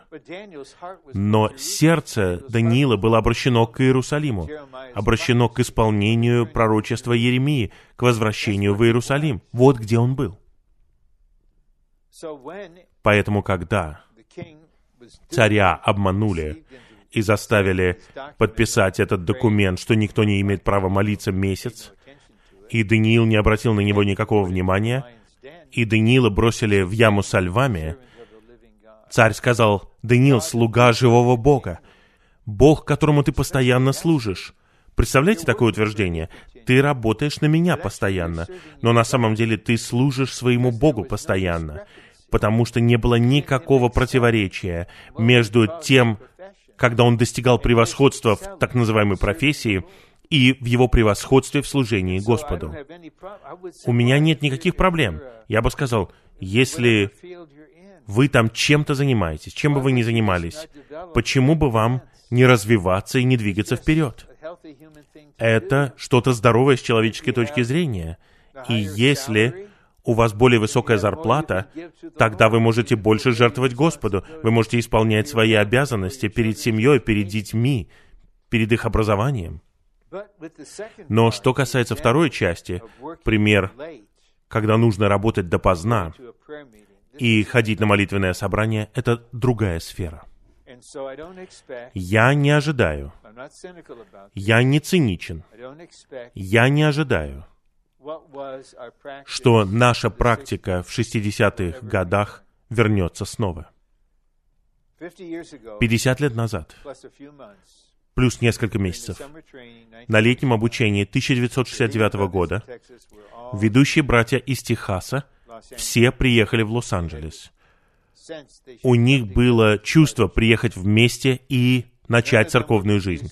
И ни один из них не был из Хьюстона, но Господь повел их переехать в Хьюстон, и они поехали туда. И многие братья моего возраста, я уже этим занимался, и они этим занимались, мы стали учителями в школе. По двум причинам. Первое, мы зарабатывали достаточно, чтобы поддерживать свою семью. Вторая причина — это то, что это очень хорошо для церковной жизни. У вас длинные каникулы, мы могли быть на летнем обучении с братом Ли и на зимних конференциях, на весенних конференциях. Но сейчас вы не найдете 24-летнего брата в этой стране, кто готовится быть учителем в школе. Очень немного таких. Что это за доход? Что это за зарплата? Я не призываю стать учителями в школе. Но суть вот в чем. Вот что я представляю людям, когда они просят общения. С одной стороны, если у вас есть возможность развиваться в своей профессии, и эта новая работа или это продвижение по службе дает вам эту возможность, 9.15 уже. Как мы здесь оказались? Секунду. А, я знаю, как я здесь оказался. Я просто говорю долго.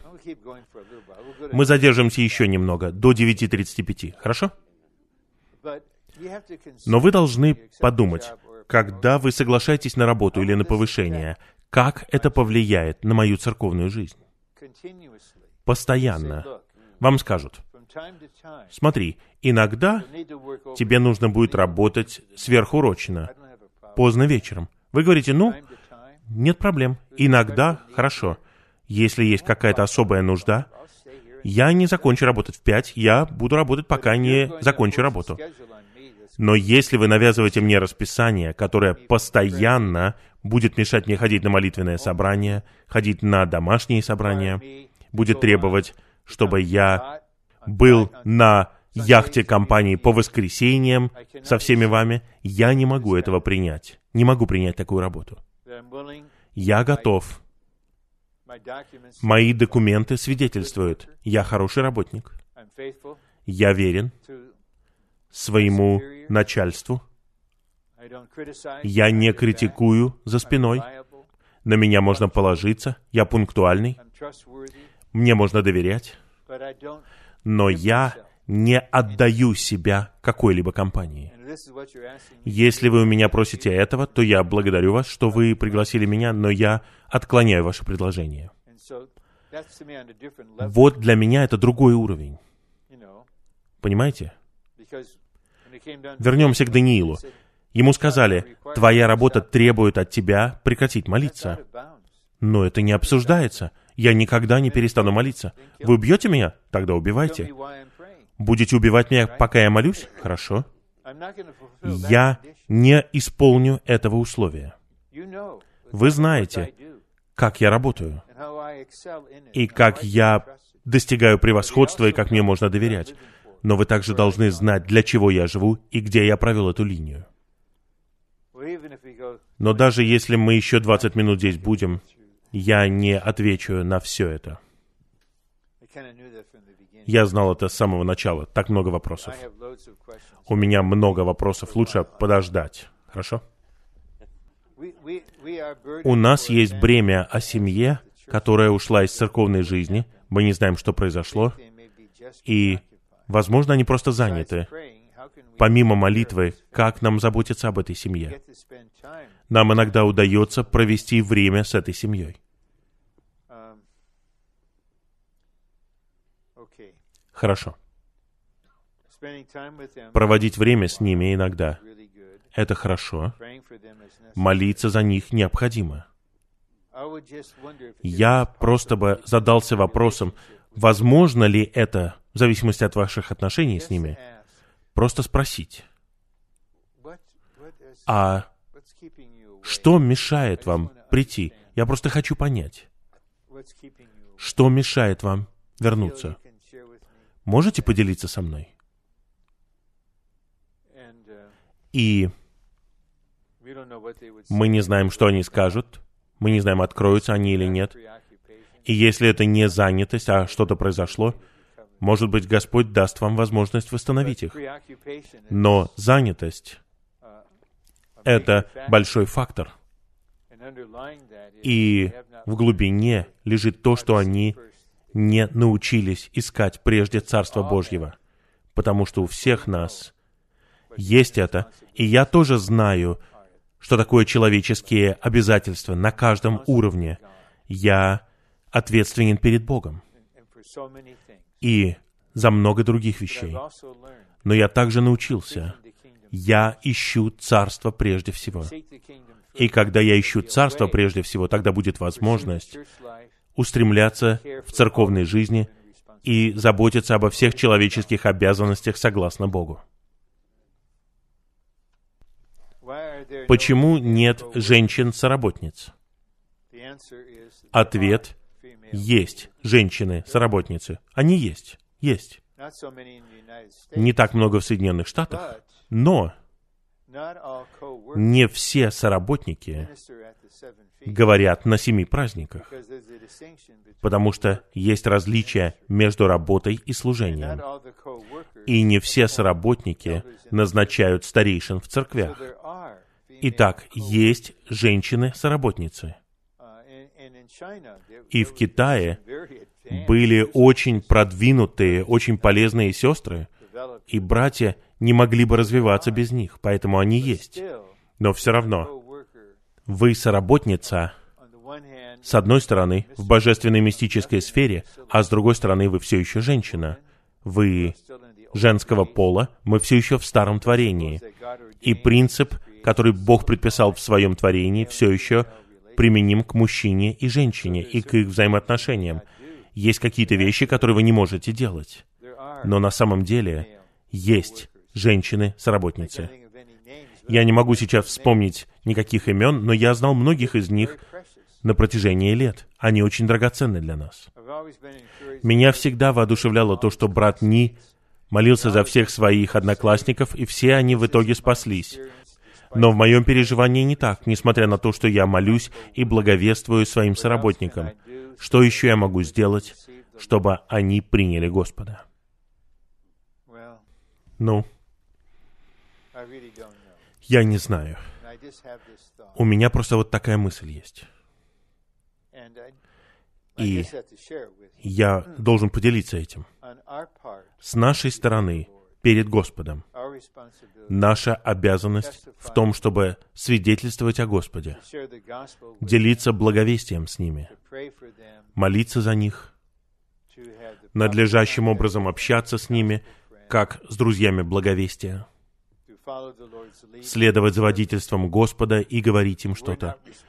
Но мы не несем ответственности за результат. Почему какие-то люди не верят, мы не знаем. Но в шестой главе Евангелия от Иоанна Господь сказал не один раз, «Никто не может прийти ко мне, если Отец не привлечет его». В деяниях благовествовали, и те, кто был предопределен к вечной жизни, поверили. И тот факт, что они не откликаются, совершенно не обязательно это суд на вас каким-то образом. Вы, очевидно, верные, но я надеюсь, что вы получите снабжение и отложите стандарт Watchman Ни. Он был в особой ситуации в Китае. И он был уникальной личностью. И если бы я пытался сравнить себя с ним, то я каждый день падал бы все ниже и ниже. Я ценю это, и я ценю принцип, который за этим стоим. Но я не буду судить себя и, и говорить, почему я не спас всех учителей в этой школе в Сан-Фернандо за три с половиной года. Почему я не спас всех школьников в своем классе. Просто, пожалуйста, выйдите из самоосуждения и принесите этот вопрос Господу. И я просто попросил бы его. Я предлагаю вам попросить его. Господь, я прошу Тебя вот чего, чтобы в 2020 году я привел одного человека к Господу. Господь, сможешь устроить ситуацию, в которой я могу привести еще одного человека к Господу? И я верю, что так и произойдет.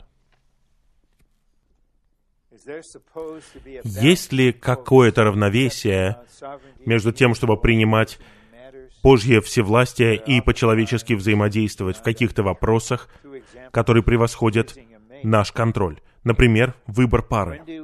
Когда мы взаимодействуем в выборе пары, то есть делаем все возможное, чтобы устроить эти взаимоотношения, а когда мы убираем руки и признаем, что это Божий выбор. Если в любом случае это Божий выбор, означает ли это, что нам нужно отказаться от своих усилий и устраивать взаимоотношения? Да, это так и значит. Это когда Бог является источником, и вы решили это в своем существе, что у Бога лучше получаются такие вещи, чем у вас. И если вы сестра, Будьте уверены, Бог не заставит вас выходить замуж за уродливого, отвратительного, неприятного, странного брата ради вашего преобразования и не введет вас в несчастную, неприятную супружескую жизнь на 57 лет. Наш Отец не такой. Он не такой Бог. Поэтому Он знает — и я знаю, что Он знает. И мы свидетельство, что Он знает. Если мы позволяем Ему быть источником, и это включает то, что Он делает, когда Он это делает, и как Он это делает. Воля, путь и время. Я не буду рассказывать вам свою историю. Я знал, кто она, я знал, кто Таня. Я встречаюсь с сотнями святых во время своих поездок, и она была одной из них. Но затем, в 10 вечера, по московскому времени 25 июня 2016 года за пять минут наши жизни изменились. Что-то начало происходить. Господь начал это. И ухаживание, хотя оно было на расстоянии, было без каких-либо усилий, гладким, приятным, счастливым, духовным, человеческим и божественным. И сестры могут узнать у нее, преувеличиваю я или нет. Именно поэтому это часть нашей молитвы. Мы живем этой молитвой, и мы молимся такой молитвой, что по сути, не внешне, но по сути, то, что Он сделал, когда Он соединил нас вместе, пусть Он сделает в жизнях сотен сестер и братьев. Нам приходят имейлы от счастливых пар с их фотографиями на помолвку, и вы видите, что сестра стоит рядом с братом, а ее рука лежит на груди у брата, чтобы все мы увидели на пальчике металлический кружочек с минералом наверху. Но если мы должны со своей стороны пытаться что-то устроить, мы или не позволяем Господу делать то, что у Него хорошо получается, или мы пытаемся сделать что-то, чего Господь не хочет устраивать. Теперь, что касается ребенка, это трудно. Мы принимаем, что это Божья воля мы можем думать о научных методах. Я могу сказать, что я знаю супружеские пары. С самого начала и до ныне они едины в Господе, их брак от Господа. Они хотели детей изо всех сил, но у них не было детей. Они обратились за медицинской помощью, и у них прекрасные дети. Я никогда не буду противостоять тому, чтобы вы получили бы лучшую медицинскую помощь. Это не значит откладывать Бога в сторону. Это значит делать все с человеческой стороны, чтобы взаимодействовать с Богом жизни и сделать это. Хорошо, пойдем дальше. Мне кажется, у меня все получится. Может быть, мне удастся. Можете ли, пожалуйста, помочь нам, как работать над своим «я» и особенностью? Брат Ли поделился с нами, что это одно из величайших препятствий для нашего роста в жизни, а также как не впасть в самосозерцание и уныние. Хорошо. Чтобы работать над нашим «я», пожалуйста, читайте главу в переживании жизни о работе над нашим «я». Читайте главу в книге «Небесное видение» о видении нашего «я», потому что нам необходимо увидеть, что такое наше «я». И затем наше «я» должно быть обличено для нас. Вот так же, как это произошло с Петром. Это все равно, что слышать, что у вас серьезное заболевание. Оно очень серьезное, но оно излечимо. Но вам нужно работать с доктором, чтобы получить исцеление.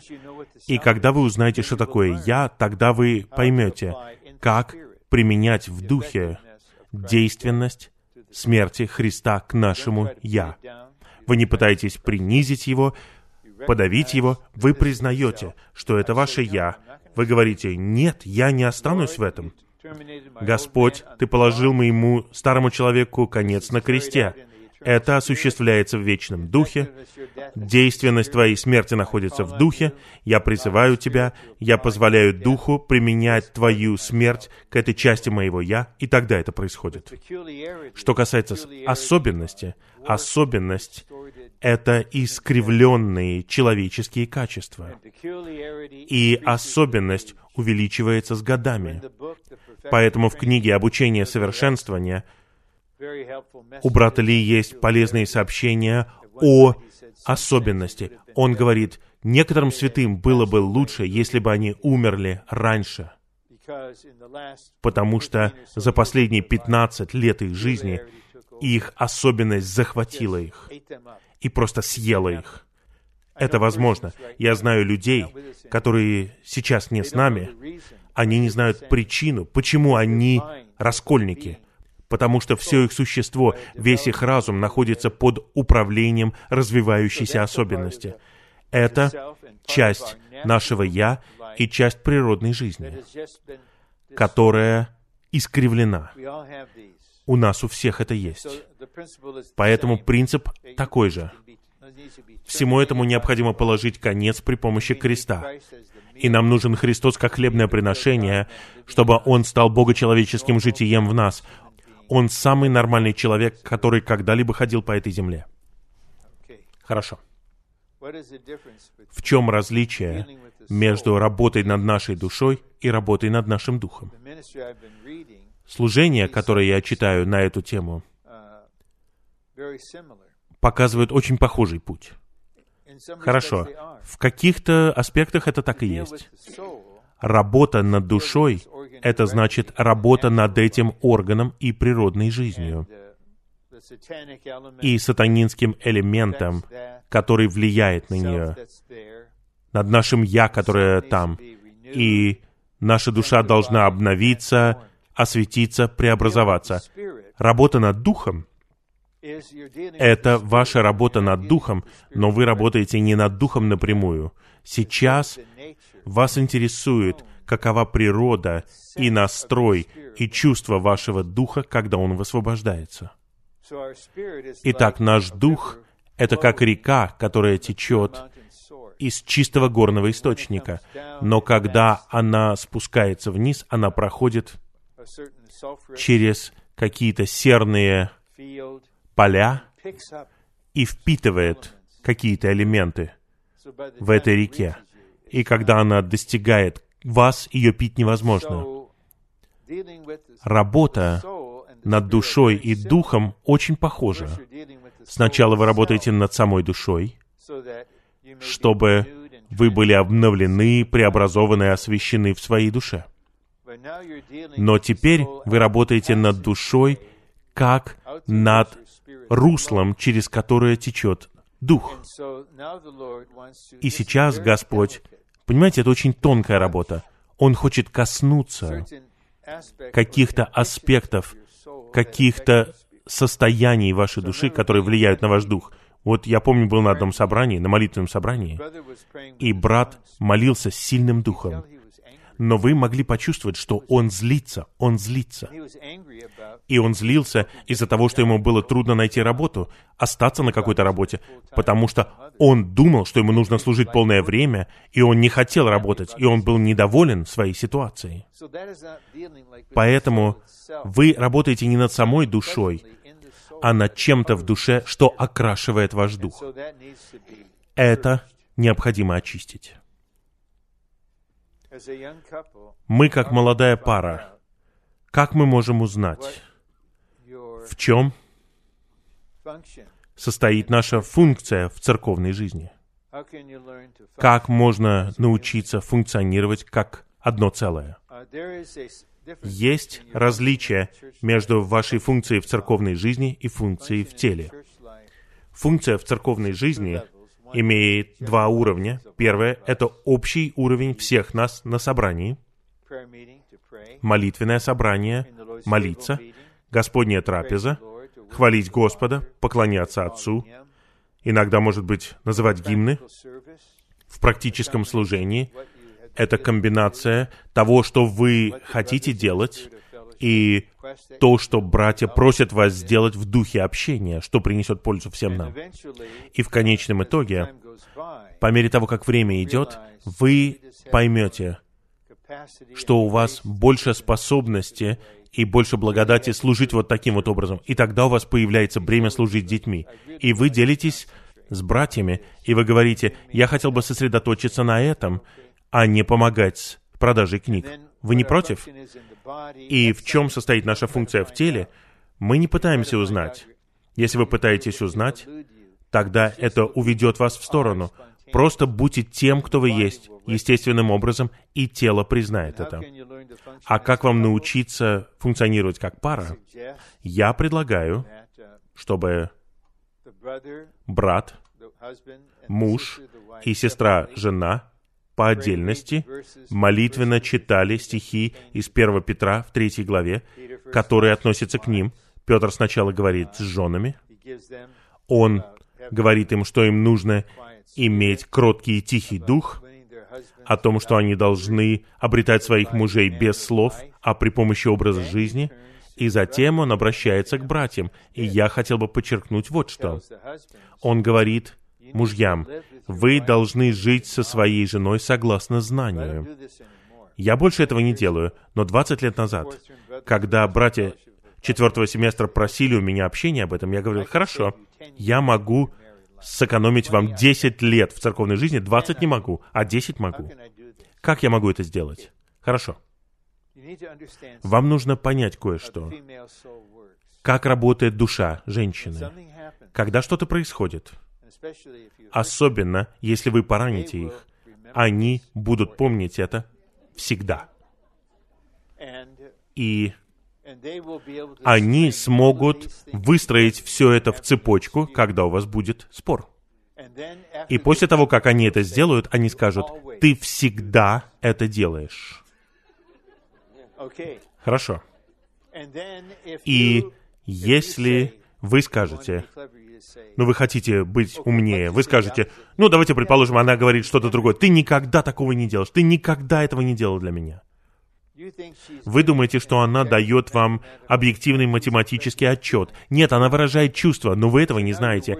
И вы ухудшаете все, когда вы говорите, это не точно что я никогда этого не делаю, потому что я точно помню, 4 октября 1997 года я это сделал, и потом я сделал это еще два раза. И все становится только хуже. Видите, это часть того списка глупых вещей, которые делают молодые мужья. И я знаю список, потому что я все эти глупые вещи сделал. Вот один пример. Четверг вечером вам нужно идти на собрание группы служения. Ваша жена, которая беременна уже восемь с половиной месяцев, стоит в коридоре и говорит, «Пожалуйста, останься дома сегодня». А вы, поскольку вы такой духовный, нет, это значит, что я останусь в своей природной жизни, мне нужно искать царство прежде всего, мне нужно пойти на это собрание служения, и вы идете, и приходите домой, и через несколько часов у нее отходят воды, нужно вести ее в роддом, и по крайней мере 10 лет – вам будут напоминать. Я просто сказал бы братьям, это сестра, которая любит Господа больше, чем вы. Она полностью в церковной жизни, она поддерживает вас в служении. Она просит вас остаться дома вечером. Останьтесь дома. Поэтому Петр говорит о том, что нужно жить с ними согласно знанию. Это значит согласно природе супружеских взаимоотношений, природе женского сосуда. Просто давайте больший почет более слабому сосуду. Он не говорит слабому сосуду. Мы слабы, а вы слабее. Видите? Потому что вы должны чтить ее вот на этом этапе. Может быть, это раз в месяц происходит, а может быть, какие-то другие циклы. Когда она в низшей точке, вот тогда нужно заботиться о ней самым большим образом. Братья должны научиться этому. И Петр говорит, чтобы не было препятствия вашим молитвам по всей земле. Брат может молиться практически с кем угодно, но не со своей женой. Жена может молиться с другими, но не с мужем, потому что вы не можете собраться вместе и начать молиться, когда есть нерешенные проблемы между вами. Но если вы научитесь просто решать все, у нас не было спора, у нас никогда не будет споров, никогда не будет. Но у нас были различия, но их нужно просто обсудить. И нам все ясно. Я это не понял, теперь мне все ясно. Извини за это. теперь мы можем молиться.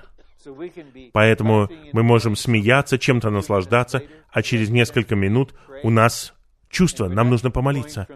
И мы не просто переходим от плоти к духу, мы находимся в одной божественно-человеческой сфере. Величайшее служение состоит в том, чтобы молиться вместе. И как одно целое вы открываете дом. Как единица вы заботитесь о святых.